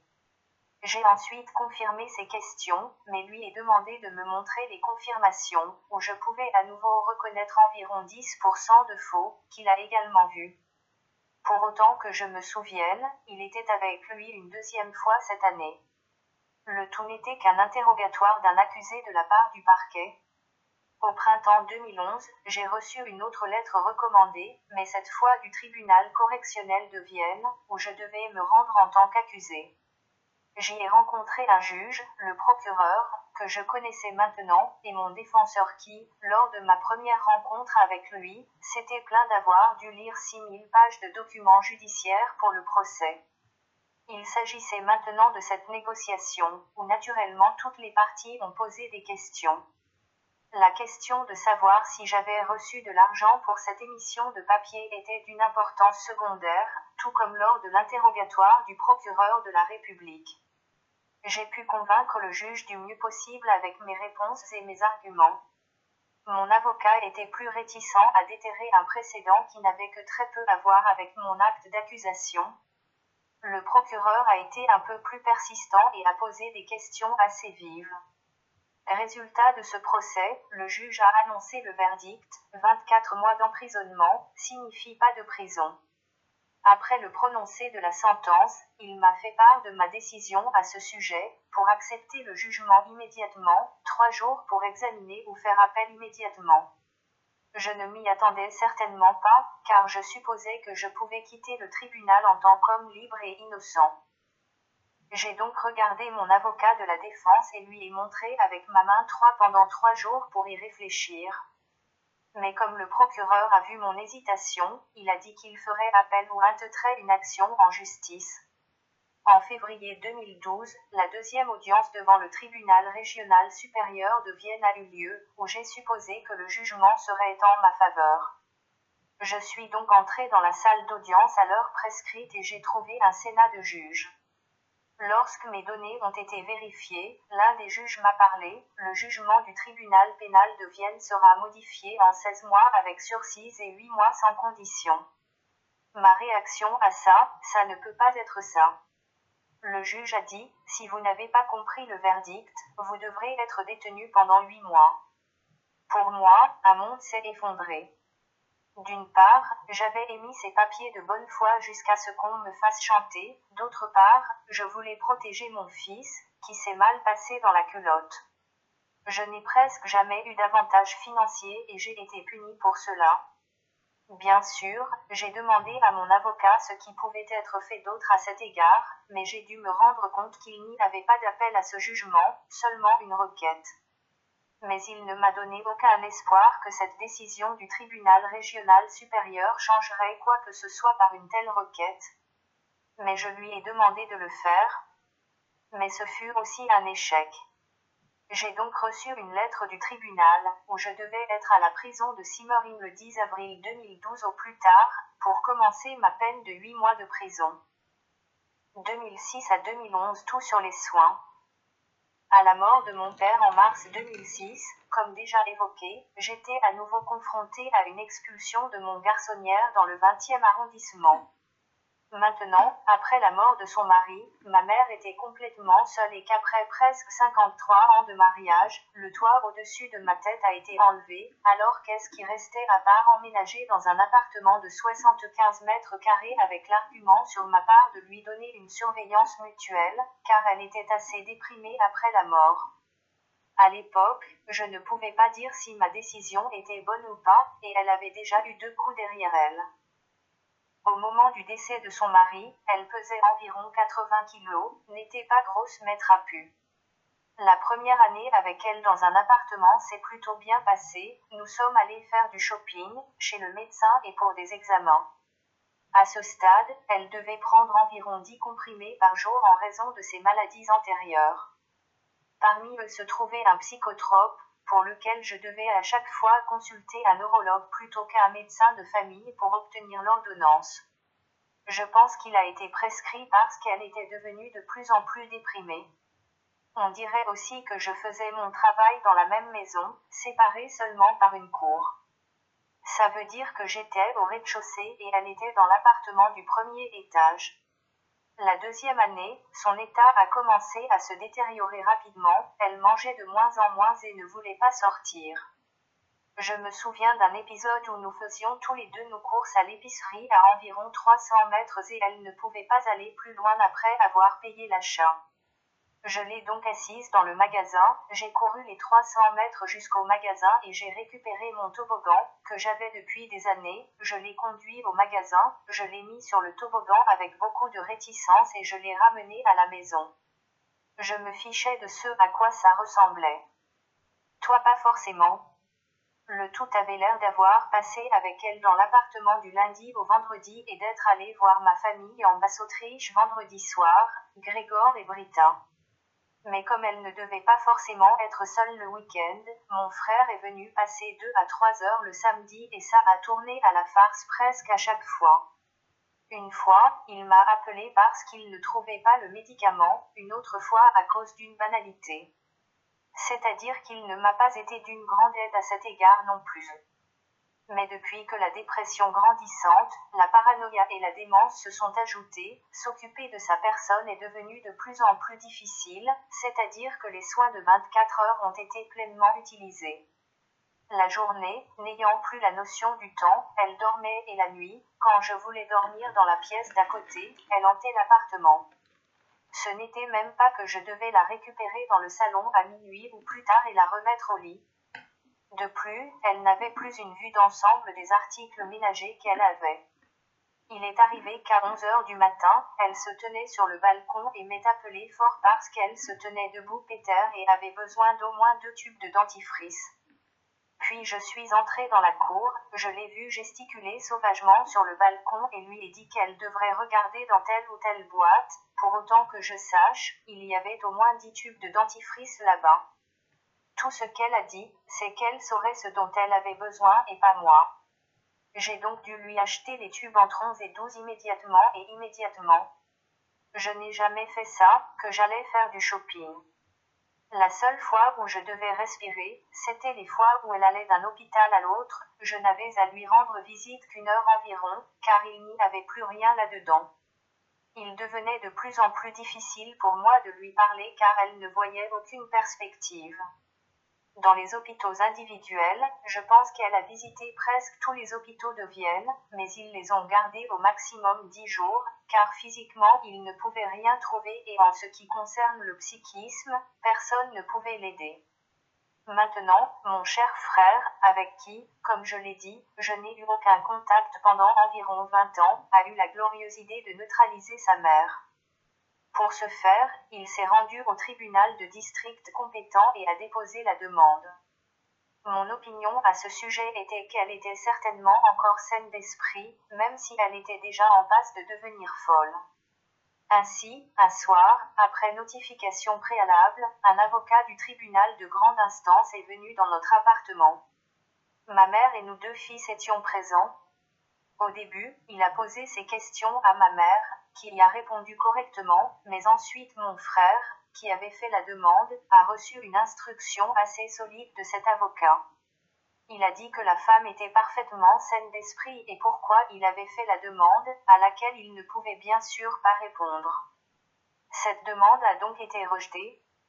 Jusque-là, ma relation avec mon frère était encore raisonnablement bien élevée et factuelle.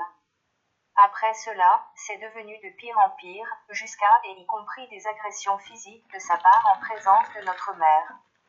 En septembre 2010, elle a de nouveau fait le tour de l'appartement dans la journée et est tombée dans le salon. J'étais juste dehors à ce moment-là, à cette époque, elle avait une aide à domicile trois fois par jour pendant environ quatre ans, car je n'étais pas toujours là et par conséquent un coffre à clé à l'entrée de l'appartement, car bien sûr les services d'aide à domicile et de secours étaient également utilisés. De plus, elle avait un bracelet avec un bouton d'urgence qu'elle pouvait utiliser si nécessaire.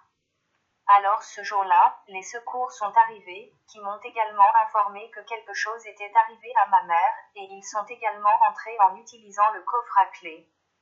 Ils l'ont ensuite emmenée à l'hôpital, où il a été constaté qu'elle avait une côte percée dans les poumons lorsqu'elle est tombée dans l'appartement.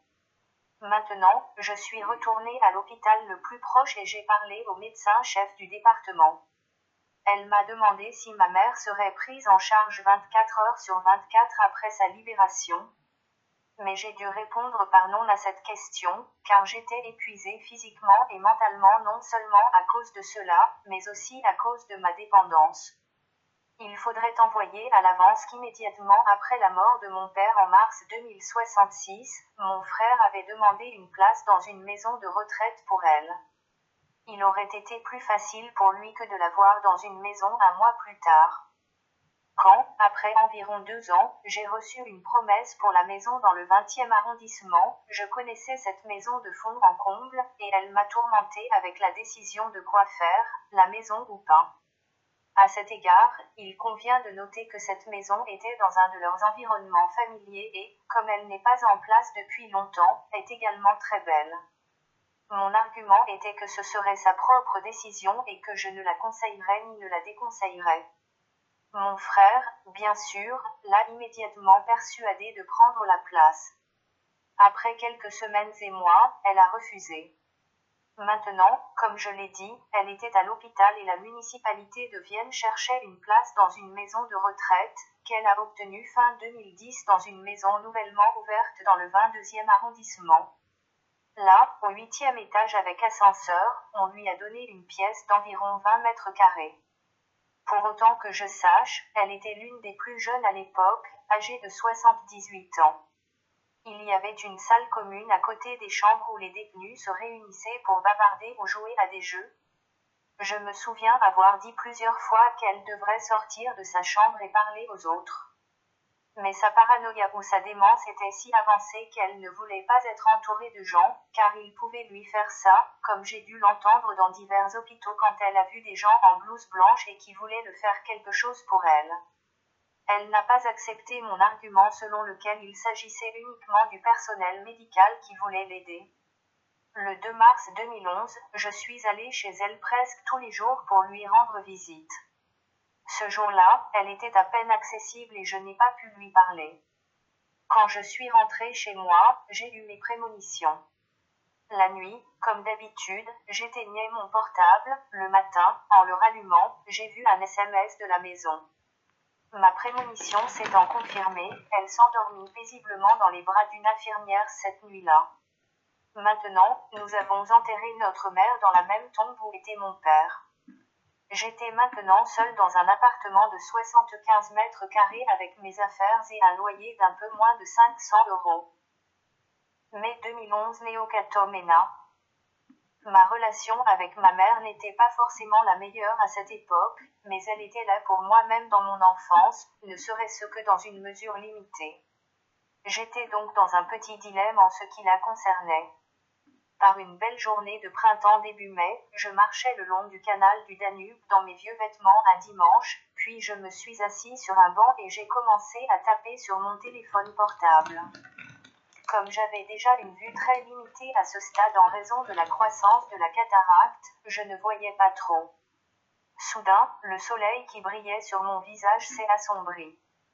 Quand j'ai levé les yeux, il y avait deux personnes devant moi que je pouvais à peine distinguer. Une femme m'a demandé si je croyais en Dieu après s'être présentée comme Anna. Elle a également présenté la deuxième dame, mais je ne me souviens plus de son nom. Il faudrait envoyer à l'avance que j'aurais évité une telle discussion à tout moment. Cette question, à laquelle je ne veux pas répondre ici, a donné lieu à une conversation d'une demi-heure et m'a dit à la fin, je t'invite samedi soir prochain à 20h. Je noterai le numéro de téléphone de Wolfgang pour vous, si quelque chose devait arriver entre-temps. Ça c'était quoi Deux femmes qui avaient dix ans de plus que moi m'invitent. Ils m'ont aussi dit qu'il appartenait aux néo-catholiques, qu'il faisait partie de l'Église catholique et non d'une secte. Bon, maintenant j'avais un numéro de téléphone d'un certain Wolfgang et une invitation. Qu'est-ce que c'est censé être? Maintenant, je restais au lit tous les soirs et je réfléchissais à cette invitation. Alors ce samedi est arrivé et j'ai pensé que j'avais de l'argent comme aucun et bien sûr j'étais curieux de savoir ce que c'était. Alors, comme d'habitude, j'ai quitté la maison plus tôt et je suis arrivé dans le 20e arrondissement à 19h30. Alors que j'entrais dans le hall où tout devait se dérouler, j'ai vu un homme à l'autre bout de la pièce qui installait des chaises pliantes. Quand il m'a vu à la porte, il s'est approché de moi, m'a tendu la main et m'a dit qu'il était Wolfgang. Ce n'est qu'alors que j'ai compris qu'il devait s'agir d'un prêtre, car il était vêtu de noir de haut en bas. Quand il m'a demandé mon nom, j'étais un peu perplexe et j'ai commencé à bégayer et j'ai dit, je m'appelle Éduard. Ce nom est resté avec moi pendant un certain temps, jusqu'à ce que je puisse le persuader de m'appeler Eddie. Il m'a également demandé si je pouvais l'aider à installer les fauteuils, ce que j'étais bien sûr heureux de faire. Maintenant, il était presque 20 heures et je m'attendais à ce que des personnes âgées se présentent, la vingtaine de fauteuils étaient prêts et je me suis donc assis sur l'un d'eux. Puis la deuxième porte de la pièce s'est ouverte et une fille d'environ 16 ans est entrée avec une guitare sur le dos. Au fil du temps, la salle s'est remplie et j'ai découvert que j'étais l'une des plus anciennes. Quand tout a commencé peu après 20 heures, bien sûr, j'ai dû me présenter, ce que je n'avais jamais aimé faire auparavant. Puis il s'est avéré que c'était une Eucharistie avec deux lectures et un évangile de la Bible. J'avais encore à l'esprit que ma grand-mère, qui était catholique, m'avait souvent déplacée à la messe dans l'église catholique pendant mes années d'école et je pensais déjà à l'époque que ce n'était rien pour moi, tous les vieux, priant et s'agenouiller et prier à nouveau. Mais c'était un peu différent et pas seulement les participants. Les deux lectures de la Bible ont été préparées et lues par les participants eux-mêmes. Wolfgang, qui se présentait comme un prêtre, présidait seulement et devait lire l'Évangile et ensuite analyser toutes les lectures dans un sermon. Nous, tout participants, pourrions aussi annoncer ce que la lecture respective nous aurait dit et cela volontairement. J'ai aussi aimé que la guitare ne soit pas juste là pour regarder, mais qu'une chanson soit toujours entonnée entre les lectures individuelles, et nous avons tout chanté avec elle. Eh bien, cela s'est terminé vers 22 heures et j'ai été informé qu'il y avait une liturgie de parole le mardi suivant à 20 heures. Après avoir promis quelque chose sur ce genre de foire, j'y suis retourné mardi. Je suis alors devenu frère de ce qui était alors la dixième communauté du Néocatomena, que j'ai également pratiqué pendant sept ans et m'a personnellement beaucoup apporté. Le processus dans cette communauté était toujours le même, trois à quatre personnes de ce groupe devaient préparer la liturgie ou l'Eucharistie respective à l'une des trois à quatre personnes quelques jours à l'avance et ensuite la présenter ce jour-là. Il n'a pas toujours été facile de trouver suffisamment de personnes pour participer. Nous avions également un dimanche communautaire tous les uns ou deux mois et environ deux fois par an un week-end communautaire dans un hôtel de Basse-Autriche. Quand je suis arrivé dans cette communauté en mai 2011, elle n'existait que depuis six mois. Cela signifie que vous ne vous connaissiez pas très bien, mais cela a changé au fil des ans, car vous vous préparez toujours avec quelqu'un d'autre et avez ainsi vu l'environnement dans lequel il évolue. À cette époque, je me suis lié d'amitié avec deux sœurs, Maria et Giade. Maria est née en Pologne et a étudié en Autriche. Giade était une jeune étudiante d'échange de Capri Bar oblique Italie, âgée d'environ 20 ans. Il avait beaucoup fait avec eux deux, mais Giade a dû retourner en Italie à l'été 2012 alors qu'elle parlait déjà parfaitement allemand. Ce qui me liait à Maria, c'est qu'elle s'adonnait à ma dépendance autant que moi, mais pas aussi excessivement. Peine de prison d'avril 2012. Alors le 10 avril j'ai roulé avec mes affaires jusqu'au 11e arrondissement pour commencer ma peine de prison, car ils étaient de moins en moins nombreux. Cela a été précédé par le fait que deux mois plus tôt, j'avais un autre procès en expulsion avec la date d'exécution, le 10 mai 2012 sur mon cou. J'ai donc eu peu de temps pour quitter l'appartement dans le 20e arrondissement. Maria et ma collègue, à qui je reviendrai plus tard, m'ont été d'une grande aide, puisque j'étais en garde à vue à ce moment-là. Quand je suis arrivée au centre de détention, j'ai été fouillée à fond puis placée dans la salle fermée dans une cellule d'environ 10 mètres carrés par paire. Au début, on m'a indiqué ce que je devais et ne pas faire, ainsi qu'à savoir quel département il y avait. Il avait qu'une heure de marche dans la cour pendant la journée, si le temps le permettait. Les deux premiers mois, bien sûr, j'ai eu assez de temps, parler à mon codétenu n'était pas toujours facile, alors j'ai pris la Bible et je l'ai lue du début à la fin, malgré les cataractes. Au bout de deux mois, je me suis fait transférer dans le système pénitentiaire détendu, où l'on pouvait travailler dans le cadre du centre de détention. Il y avait six à dix personnes dans la salle qui avaient travaillé dans divers départements. Mais comme je suis une personne qui profite de sa liberté, je me suis de nouveau laissé transférer et j'ai fini à l'air libre. Cela signifie se lever à 4h30 du matin et conduire du 11e arrondissement à la caserne du 14e arrondissement, où j'ai été affecté au jardinage avec d'autres détenus. Comme il n'était pas vraiment agréable de rester au soleil toute la journée de juillet-août 2012, nous attendions avec impatience la fin des travaux à 16 heures. Après cela, nous devions être de retour au centre de détention à 18 heures précises. La fraternité que j'ai rejoint à Naëm plutôt m'a apporté un soutien considérable pendant cette période. Cela s'exprimait par le fait que pour chaque jour de ma visite, trois de mes frères et sœurs actuels sont venus me rendre visite et m'ont apporté du réconfort. Comme j'ai aussi eu l'occasion de passer la fin de semaine à l'extérieur de l'institution avec le service de plein air, j'ai pu assister, entre autres, à un dimanche communautaire. Ce qu'il fallait aussi noter ici, c'est que tous mes proches, dont certains sous la forme de quatre cousins et d'une tante et d'un oncle, ne se sont pas présentés pendant les heures de visite, je ne veux même pas parler de mon frère, parce qu'il savait que je suis assis. De plus, ma sœur Maria s'est efforcée de se réconcilier avec mes parents, car je l'ai rendu coupable de l'endroit où j'étais maintenant. C'est donc arrivé un dimanche matin quand j'ai été autorisée à sortir pour cette conversation à 8 heures. Eh bien, oui, ils étaient tous les deux morts, de quoi suis-je censé parler avec des pierres?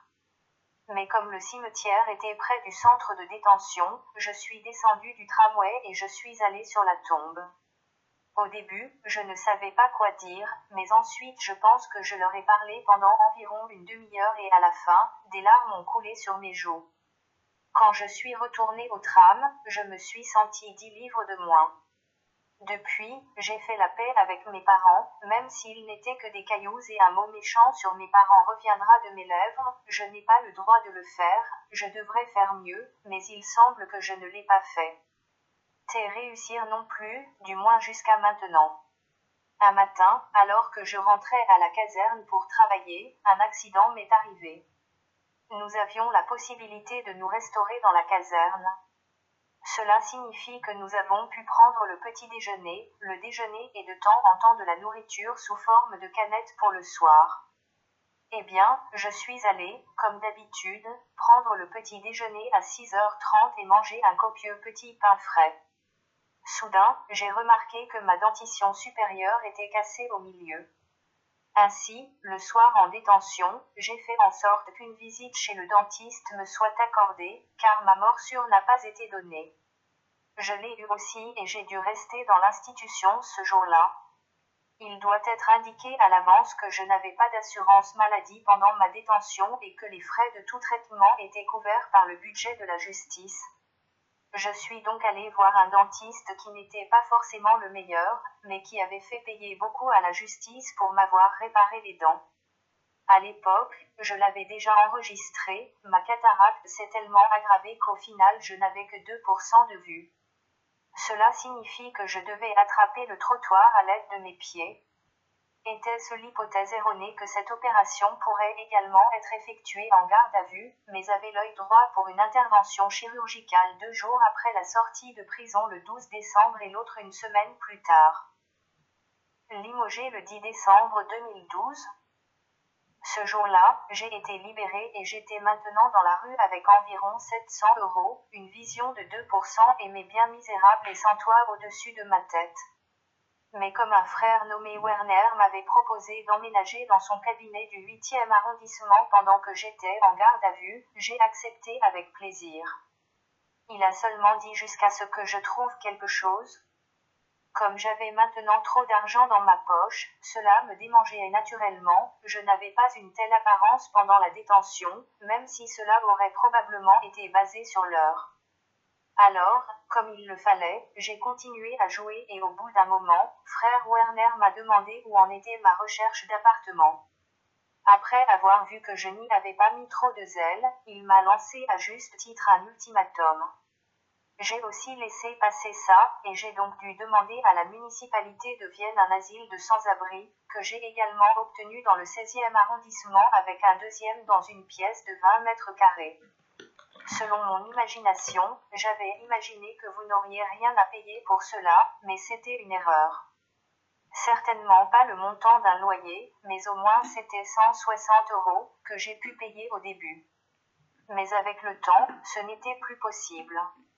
Alors, malgré les conseillers sociaux, ils ont été obligés de me retirer à nouveau de la maison. Et maintenant, mon employeur et ami Kamal m'a proposé de m'héberger dans le sous-sol de son commerce, sans toilette ni eau, vu que l'année était déjà avancée et que l'hiver approchait, j'ai dû l'accepter, bien sûr à l'insu de l'autre maison des soirées. Je n'étais pas seule là-bas, j'avais aussi des animaux de compagnie sous la forme de souris qui couraient sur mon visage parfois pendant la nuit quand je dormais. C'était probablement l'époque où je pensais au moins une fois par semaine pourquoi je vivais, je n'avais rien accompli, au contraire, j'ai tout gâché. À 11 ans, j'ai dû mentir à mon fils que je devais travailler à Berlin et donc ne l'appelais qu'une fois par semaine depuis la prison. Mes pensées suicidaires étaient déjà très extrêmes à l'époque. Bien sûr, mes frères et sœurs de la communauté étaient aussi au courant de toute la misère, mais ils ne pouvaient pas non plus m'aider, même si cela allait jusqu'au catéchiste. 24 décembre 2014 fin. C'était maintenant Noël, comme les années précédentes. J'ai dormi au sous-sol, j'avais des animaux avec moi et 20 euros dans mon portefeuille. Il restait encore quelques courses, car avec le temps j'ai pu vivre avec 6 euros par jour pour manger et fumer. Eh bien, que faites-vous avec cet argent? Vous allez à la prochaine salle de jeu et le montant a disparu. À ce moment-là, il a été décidé dans la municipalité de Vienne que le petit jeu de hasard serait interrompu le 1er janvier 2015. Cela signifie que toutes les machines que j'ai alimentées pendant plus de 30 ans ont été arrêtées, mais seulement à Vienne et pas en Basse-Autriche. Eh bien, la nouvelle année est arrivée, il n'y avait plus de machines à Vienne et l'argent était de retour dans ma poche. Maintenant, j'ai eu l'opportunité de monter dans le train, de me rendre dans une banlieue de Vienne et de continuer à manger ces seaux. Mais ce n'était pas le cas, pourquoi je ne peux toujours pas m'expliquer à ce jour, mais de toute façon je ne vais pas le remettre en question avec certitude. Autrement dit, après une bonne trentaine d'années et les difficultés qui en ont résulté, j'ai été guéri de cette dépendance le 24 décembre 2014. Depuis ce jour, je n'avais plus jamais touché à une machine. Bien sûr, je ne pouvais pas répondre à ce que j'avais misé au fil du temps, mais je suppose qu'il s'agissait certainement d'un montant à sept chiffres. En d'autres termes, j'avais payé mes impôts par le biais de l'impôt sur les bénéfices et sur les ventes avec mon travail et pas trop étroitement, du moins de mon côté, mais je ne peux pas juger si cela s'est terminé avec les bureaux respectifs tels que le bureau des impôts et la municipalité. C'était intéressant que lorsque j'ai eu ma résidence forcée en 2012, je n'ai pas eu à jouer et à peine en liberté, ça a recommencé. Comment ça s'est passé maintenant?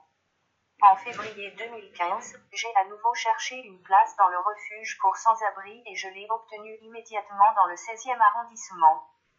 Maintenant, tout s'est passé rapidement. L'assistante sociale qui s'occupait de moi a mis beaucoup de pression sur moi pour qu'on m'attribue un appartement communautaire. Les frais pour la place dans les 160 euros n'étaient plus un problème, ils étaient donc payés régulièrement.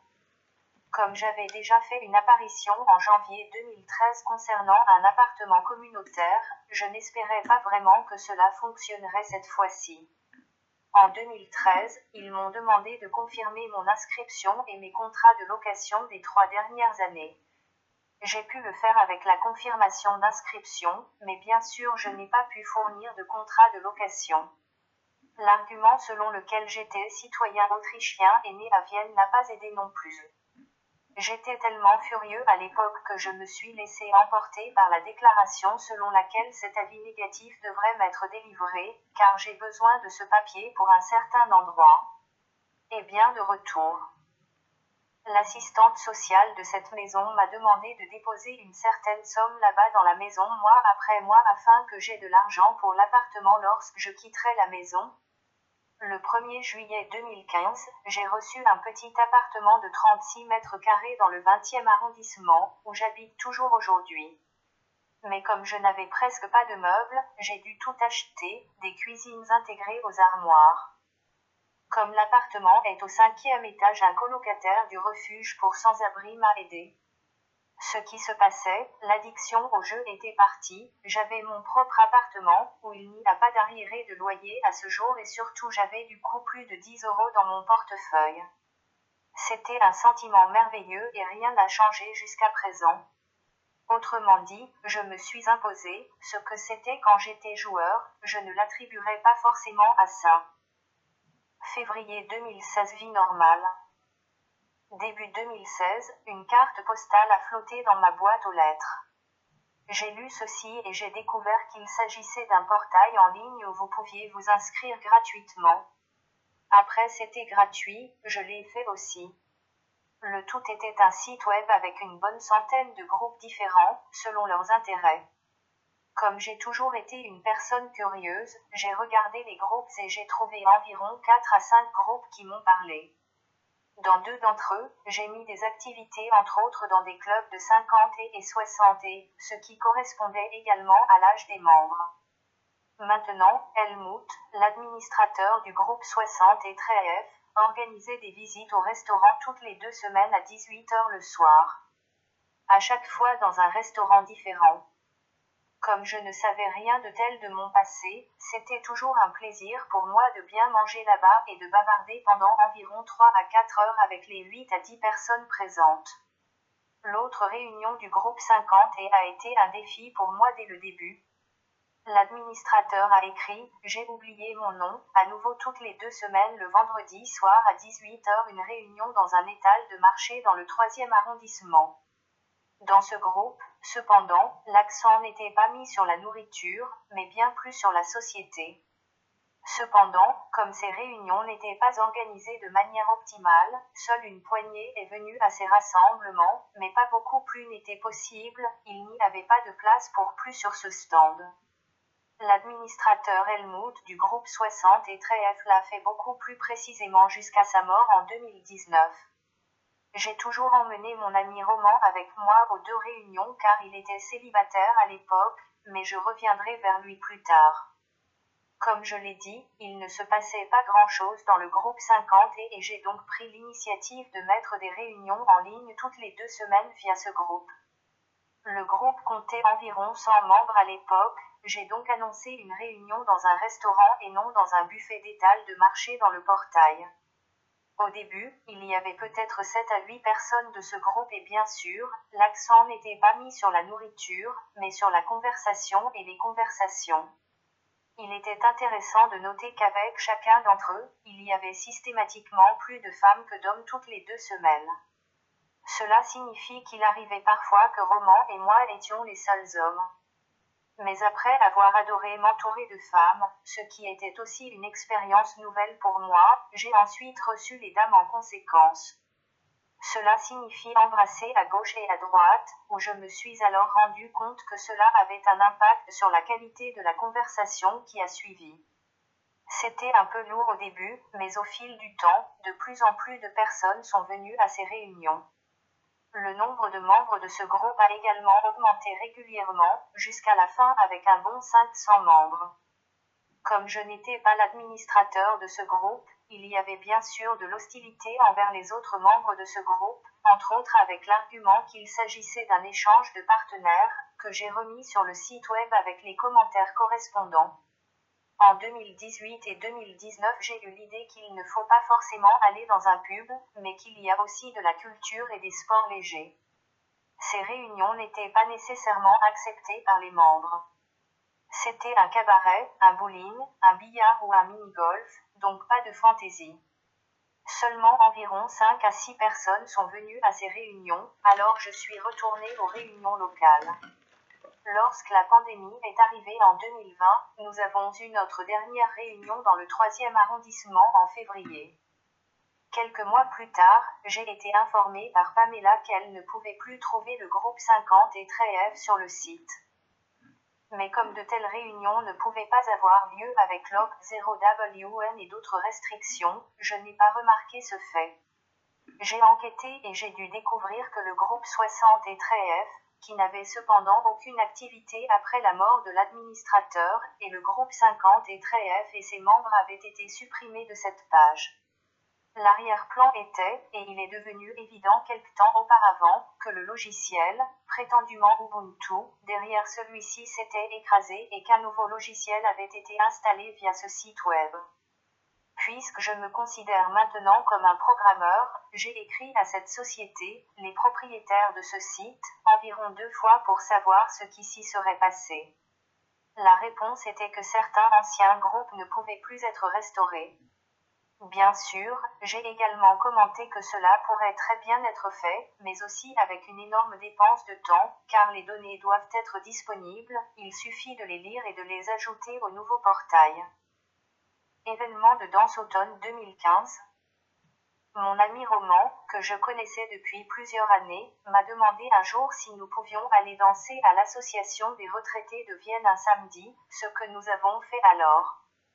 Et donc nous sommes allés danser tous les samedis soirs, soit dans le deuxième, soit dans le vingtième, jusqu'à l'arrivée de la pandémie en 2020, et bien sûr il n'y avait plus d'événements.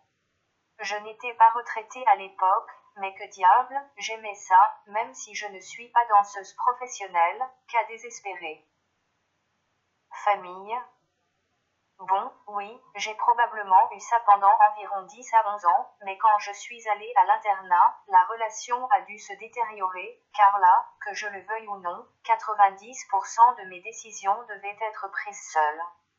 Ce faisant, presque personne n'était à mes côtés avec des conseils. Que je l'aurais accepté ou non est également discutable. Dans mon enfance, j'avais de bonnes relations avec mes trois cousins le week-end, qui sont un peu plus jeunes que moi. Avec le quatrième, je n'ai eu de contact que deux fois, à leur propre demande. Cela signifie que je voyais les trois filles du 11e arrondissement presque tous les week-ends.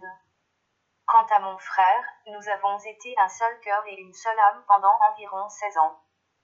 Cela a changé quand il a dit qu'il devait absolument avoir une femme maintenant. Quand il avait environ 30 à 35 ans, il a demandé son héritage en espèces à ses parents en Basse-Autriche pendant que j'étais là-bas. L'arrière-plan était qu'il était maintenant marié et avait deux filles et qu'il avait dit qu'il devait construire une existence ici et maintenant en Allemagne. Puisque cette demande s'est exprimée avec force physique, il a fait ses adieux pendant une bonne vingtaine d'années. Nous n'avons eu aucun contact avec lui jusqu'à peu de temps avant la mort de notre père. Encore aujourd'hui, je n'ai aucun contact avec lui et je ne sais pas où nous habitons, ni de lui ni de moi. Quant à mon fils, qui a maintenant 20 ans, permettez-moi de dire qu'en 2012 je ne pouvais pas lui dire que j'étais en garde à vue, mais que je devais travailler à l'étranger, il avait 11 ans à l'époque. Mon conjoint et moi nous étions mis d'accord là-dessus, j'avais de bonnes relations avec lui, du moins jusqu'à ce que je sois obligée de rester dans le onzième, même si ce n'était que le week-end. Cependant, comme à mon avis il a été informé par un proche parent de mon ex-conjoint où j'étais réellement en 2012, malgré plusieurs tentatives depuis avril 2018, je n'ai eu aucun contact, la dernière fois que je l'ai vu c'était le 15 juillet 2017. La relation avec ma mère n'était en fait bonne que dans les premières années de ma vie, mais comme nous étions des personnages très différents, cela a changé au plus tard avec l'internat, mais cela n'a pas changé le fait que je me tenais debout. Par elle dans les dernières années de sa vie. Mais ce qui m'a beaucoup frappé, et qui me préoccupe encore aujourd'hui, c'est que je n'ai jamais pu parler à mon père et il ne pouvait probablement pas non plus me parler. Copain, au fil des années, j'ai certainement eu plusieurs amis que j'essaie de classer ici, même si je n'y ai pas vraiment droit, mais comme je l'ai dit, c'est comme ça que je le vois. Parmi mes meilleurs amis, il y avait certainement ceux de Basse-Autriche, que je savais déjà quand j'avais 12 ans après. Cependant, comme ils étaient répartis dans toute la province de Basse-Autriche, l'amitié s'est terminée après environ 15 à 20 ans. Quant à mon ami viennois, je ne sais toujours pas pourquoi il ne m'a jamais empêché de sombrer dans l'addiction au jeu. Mais je voudrais lui remercier qu'il n'aurait pas pu le faire. En 2005 ou 2006 j'ai eu des soucis avec mon stand PC dans le magasin et, comme l'argent était généralement serré, j'ai cherché un dépannage informatique, que j'ai également trouvé dans le 20e arrondissement. Là, je suis arrivé dans une cave à deux rues de là. Quand j'ai vu la personne qui s'appelait Kamal, j'ai réalisé qu'il devait s'agir d'un arabe et je me suis adressé à lui de cette façon, puisque j'avais eu affaire à ces personnes pendant des années auparavant. Il a répondu à mes paroles en arabe et a également dit qu'il était né à Alexandrie mais qu'il est maintenant citoyen autrichien, un an ou deux plus tard, il a déménagé de deux rues dans un restaurant au rez-de-chaussée, où j'ai été employé par lui quelque temps plus tard, il est responsable du matériel et moi du logiciel. C'est lui qui m'a offert un abri au sous-sol l'année où je n'en avais pas. Environ un an plus tard, un monsieur un peu plus âgé est entré dans notre magasin dans le 20e arrondissement, il s'est avéré qu'il avait 20 ans de plus que moi. Il m'a dit qu'il avait des problèmes avec son propre site web, puisque le logiciel était adapté, qu'il ne s'y connaissait plus et qu'il voulait ajouter quelques petites choses. J'aimerais peut-être voir ce que j'ai fait sur place.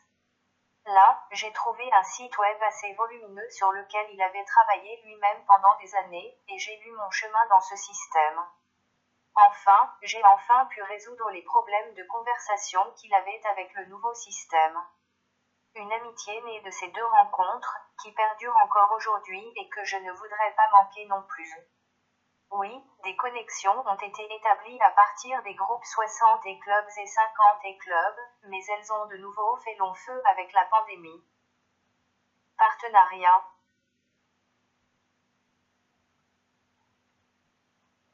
Le premier partenariat avec ma collègue du centre de recherche m'a un peu déçu, car j'étais un peu snobée qu'elle m'ait obligée, moi et un enfant, à déménager sous le même toit que ses parents, ce à quoi son père m'a très bien accepté, mais sa femme fait qui devait tout savoir m'a un peu ennuyée. Quant à ma deuxième épouse dans ma vie, elle était incontestablement la femme de ma vie, sinon le partenariat n'aurait pas duré plus de 20 ans. Qu'il est rompu, malgré le fils de 8 ans à l'époque, c'est à 95% de ma faute. Je n'ai découvert qu'après que nous ne parlions jamais de nous-mêmes et de nos problèmes et puis, comme nous l'avons fait après la rupture, il était trop tard. Cela aurait peut-être changé quelque chose si nous nous étions exprimés plus tôt. Je ne sais pas. Étant donné que le groupe 50 et F était considéré comme une sorte de portail partenaire dès le début de mon travail pour ce groupe, cela s'est passé comme il le fallait. C'était un vendredi avant la Pentecôte en 2017, huit ans après que Brita de Basse-Autriche se soit séparée de moi. Nous nous y retrouvâmes encore une fois dans un bar et son jardin de pub. J'y suis allée comme d'habitude avec mon ami Roman. Puis Pamela, membre du groupe 50 et F et un AM de moins que moi, est venue s'asseoir entre Roman et moi. Au cours de la soirée, une conversation ponctuelle s'est développée entre moi et Pamela et nous avons beaucoup parlé et rigolé, de sorte que je ne remarque plus vraiment les autres participants. En conséquence, j'ai remarqué qu'à chaque fois que nous avions de quoi rire, elle me tapotait le haut du bras ou la cuisse avec une gifle. Je m'étais bien inscrit, mais quoi maintenant, car je n'étais pas le plus courageux à cet égard mais j'ai pris tout mon courage et lui ai demandé si nous ne pouvions pas nous retrouver quelque part le samedi de Pentecôte pour faire une promenade, ce que nous avons également fait le lendemain. Je suis tombée des nuages et suis allée à la journée communautaire de ma communauté le dimanche de Pentecôte. D'environ 20 personnes, volontairement, bien sûr, alors au bout d'un moment j'ai commencé. Comme je l'ai dit, j'avais 57 ans et j'avais parlé à Pamela au téléphone avant d'entrer dans le bâtiment. Alors j'ai dit que je souffrais d'une maladie incurable qui pouvait toucher n'importe qui et d'autres déclarations fleuries de ma part. J'ai regardé autour de moi et à l'exception des visages affolés, je ne pouvais pas vraiment distinguer quoi que ce soit. De quoi je parlais? Eh bien, bien sûr, il y avait des questions et des déclarations, telles que Tu parles comme un jeune de 16 ans et l'un des présents, un étudiant de 22 ans, m'a demandé et dit Est-ce que tu es amoureux? Ce qui, bien sûr, je ne pouvais pas nier. Un mois plus tard, le 15 juillet 2017, j'imaginais que Pamela et moi étions en couple. Je suis allée voir mon fils en Basse-Autriche pour la dernière fois, ce que je ne connaissais pas à l'époque. Comme il s'est vite rendu compte que j'étais surexcitée, je lui ai avoué qu'il y avait une nouvelle femme dans ma vie et lui ai aussi montré une photo d'elle, ce que j'ai regretté par la suite. À cette époque, Pamela était déjà en cure en Styrie. Quand elle est revenue, j'ai découvert qu'un autre membre du groupe 50 et F l'avait suivi dans cette station thermale et Pamela m'avait emmené. Comme cet homme n'était pas forcément sociable, ce partenariat entre Georges et Pamela n'était que temporaire. Eh bien, il y a eu plus de réunions et en août 2018, une réunion a eu lieu dans un origé du 19e arrondissement. Certaines personnes de ce groupe, ainsi que moi, avaient créé un groupe sur WhatsApp et nous avaient envoyé des photos dans tous les sens. Donc, ce vendredi, une nouvelle femme est entrée dans le groupe, nommée Anna, originaire de Pologne et agréable à regarder. Elle pouvait rire de bon cœur, ce qui m'a beaucoup impressionné. Elle a également rejoint notre groupe dans WhatsApp et a ensuite continué à proposer des contributions amusantes, ce qui a donné un coup de pouce à ce groupe.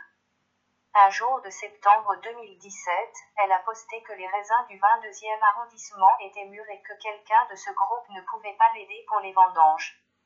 Elle avait réservé une journée pour cela le week-end suivant. La réponse à cela était zéro. Alors je me suis dit, pourquoi pas, aller lire les raisins et prendre rendez-vous dans le 22e arrondissement. J'ai vraiment trouvé beaucoup de raisins que nous avons cueillis pendant la journée, puis transformés en sirop et en jus le soir. Mais comme rien ne s'est enfui, un samedi soir, le temps a passé et nous sommes devenus un couple ce jour-là.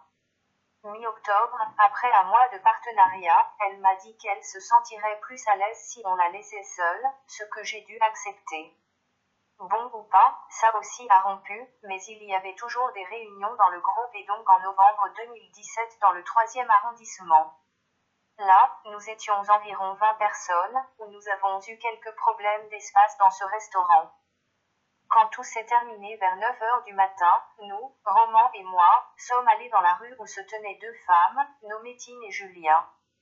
Soudain, Tine demanda Que faisons-nous maintenant? J'étais un peu perplexe car je ne m'attendais pas à une telle question de la part d'une femme. Eh bien, nous sommes donc allés dans un café voisin et y sommes restés environ une heure. Puis Tine a découvert que j'étais occupée avec des ordinateurs et elle a dit si je pouvais résoudre le problème avec son ordinateur chez elle, ce qu'elle a supposé après avoir donné son adresse dans le 14e arrondissement. La femme avait environ deux ans de plus que moi et n'était pas nécessairement mince. Cette réparation de l'ordinateur ou cette visite s'est transformée en plus, même si je n'ai pas forcément aimé l'apparence. La plupart du temps je passais avec elle et avec elle. Elle avait un nouvel appartement, mais apparemment, elle ne s'y sentait pas vraiment chez elle, pour autant que je sache, car elle devait toujours sortir pour faire du shopping ou simplement pour aller quelque part, c'était une conductrice passionnée. Pendant ce temps, elle m'a comblé de vêtements et d'autres choses, et avait toujours payé au pub. Quand je lui ai demandé que je ne voulais pas de ça, parce que j'avais assez de vêtements dans mes cartons entre-temps, elle était un peu nerveuse. Ainsi, un week-end, elle a conduit jusqu'à sa sur dans le Burdenland le plus profond et a appelé de la voiture sur le chemin. Pour moi, c'est ce qui a cassé le canon. Elle avait tout décidé sans me consulter et m'avait dit qu'elle pouvait acheter mon amour avec des tas de cadeaux. Donc cet épisode était fini aussi. À l'été 2018, Roman et moi sommes allés danser dans le premier arrondissement, tous deux célibataires, nous connaissions l'événement depuis longtemps et, surtout, les deux organisateurs. Quand nous sommes arrivés là-bas, il ne restait presque plus de place, nous avons donc dû nous asseoir tous les deux à une table où deux femmes étaient déjà assises. L'un s'appelait Graziella, parent en partie italien, et malheureusement je ne me souviens plus du nom du second.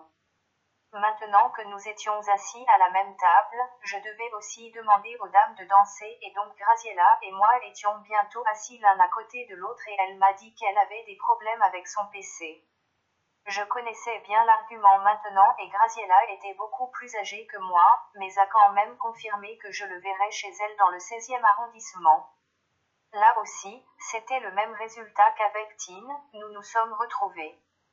Elle avait un bail à long terme dans le 17e arrondissement avec une petite maison dans le grand jardin correspondant, où l'on ne pouvait pas se déplacer facilement devant un grand nombre de plantes et d'arbres. De plus, elle avait des vignes au-dessus du toit terrasse, où nous avons également récolté les raisins puis les avons traités, encore une fois une expérience à l'achat. Comme il n'était pas seulement possible de se déplacer à peine dans le jardin, cela s'appliquait également à l'intérieur de la maison et enfin à votre appartement. Le partenariat était donc limité dans le temps. Moi-même je ne suis pas exactement un fou du ménage, mais j'aimerais pouvoir me déplacer dans une pièce, j'étais quand même assez à l'étroit en 2012. Début novembre 2018, un samedi matin après le petit déjeuner j'ai laissé cette connexion dans un se presser. Je suis tombée dans un trou profond à ce stade car je devais me demander ce que je faisais de mal. Quatre femmes et avec tout le monde ça n'a pas marché, était-ce mon passé, était-ce ma richesse? Eh bien, il y a eu un autre événement de danse fin novembre, un samedi 24 novembre 2018. Mon ami Roman m'a persuadé d'aller à cette danse dans le deuxième arrondissement. Mais je n'en avais pas envie.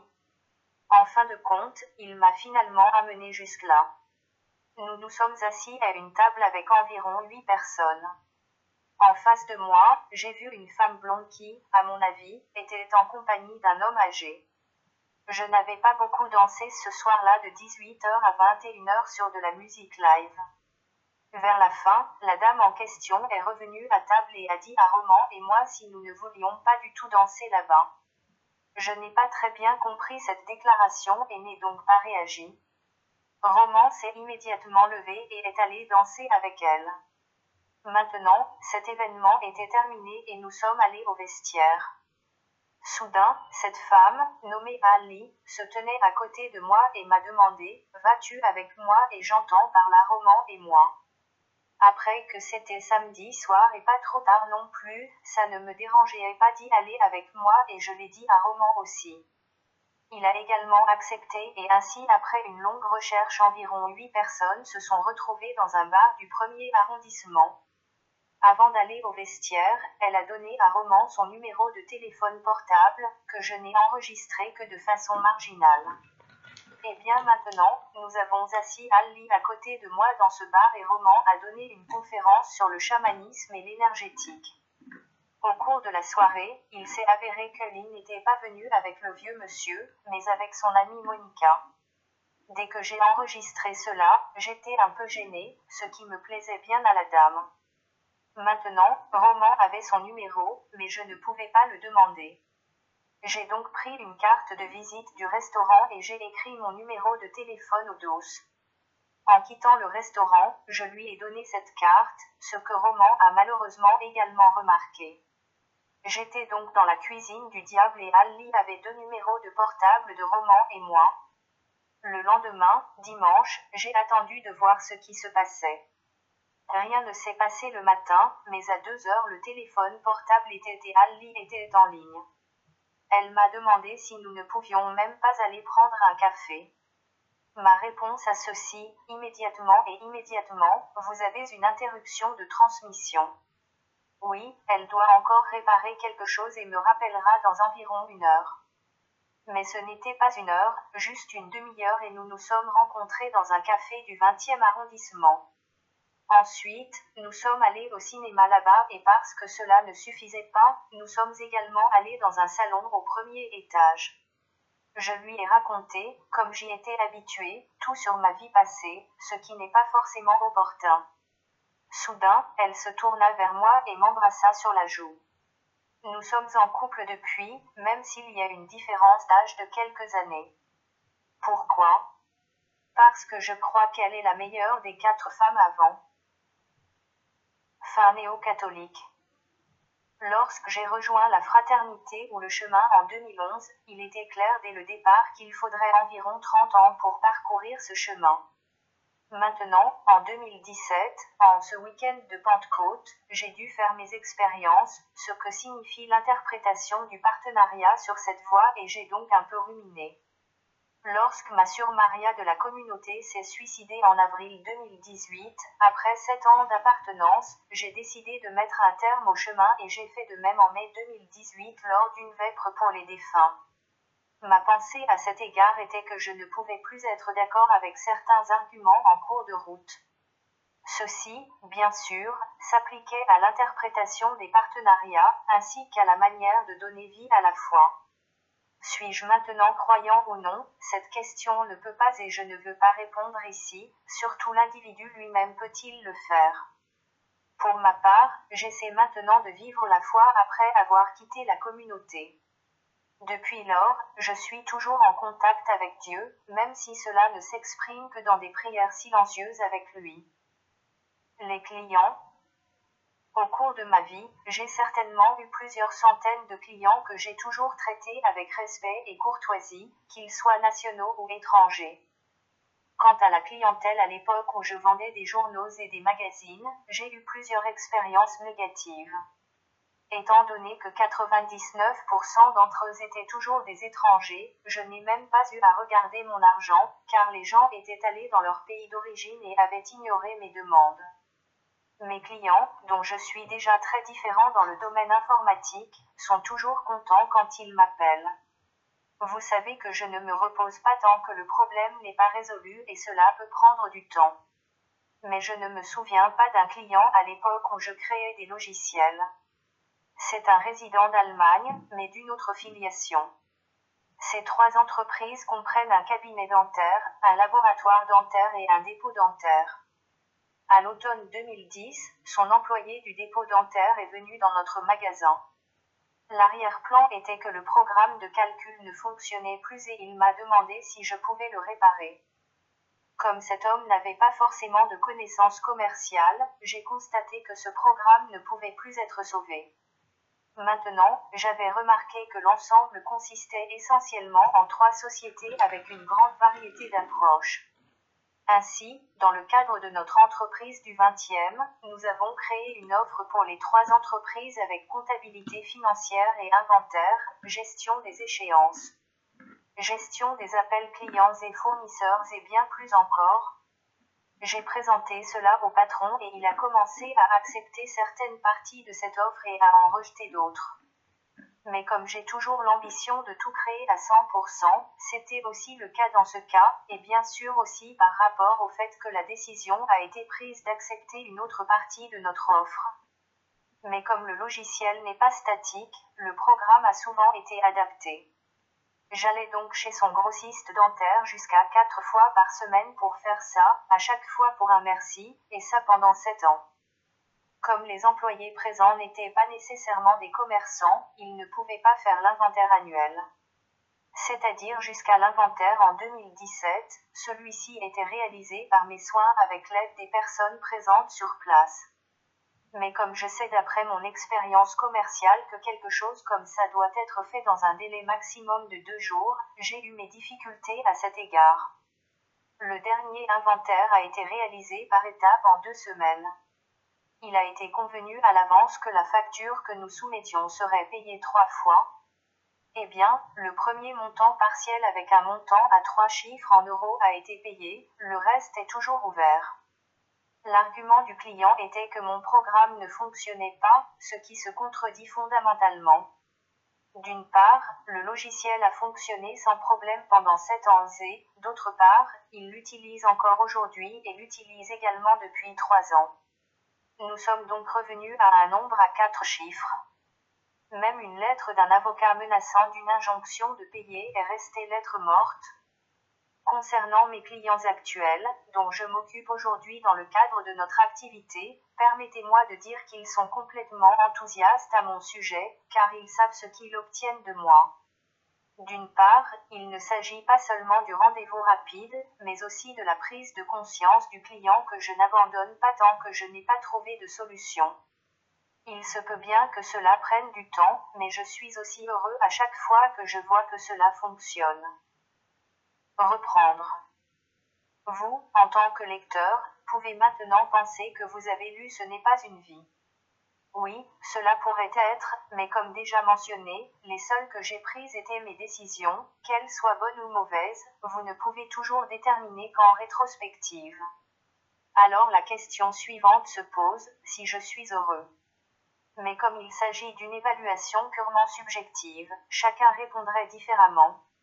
Je suis content. Pourquoi? Quand je pense à l'époque de ma dépendance, ce n'était pas vraiment ce qu'on appelle la vie, alors je suis content d'avoir traversé cette période. Comment je l'ai fait à l'époque n'est toujours pas clair aujourd'hui, mais je suis content d'avoir traversé cette période. Je ne sais pas ce que la vie m'a préparé d'autre, mais rien de plus ne peut réellement venir qui puisse me secouer.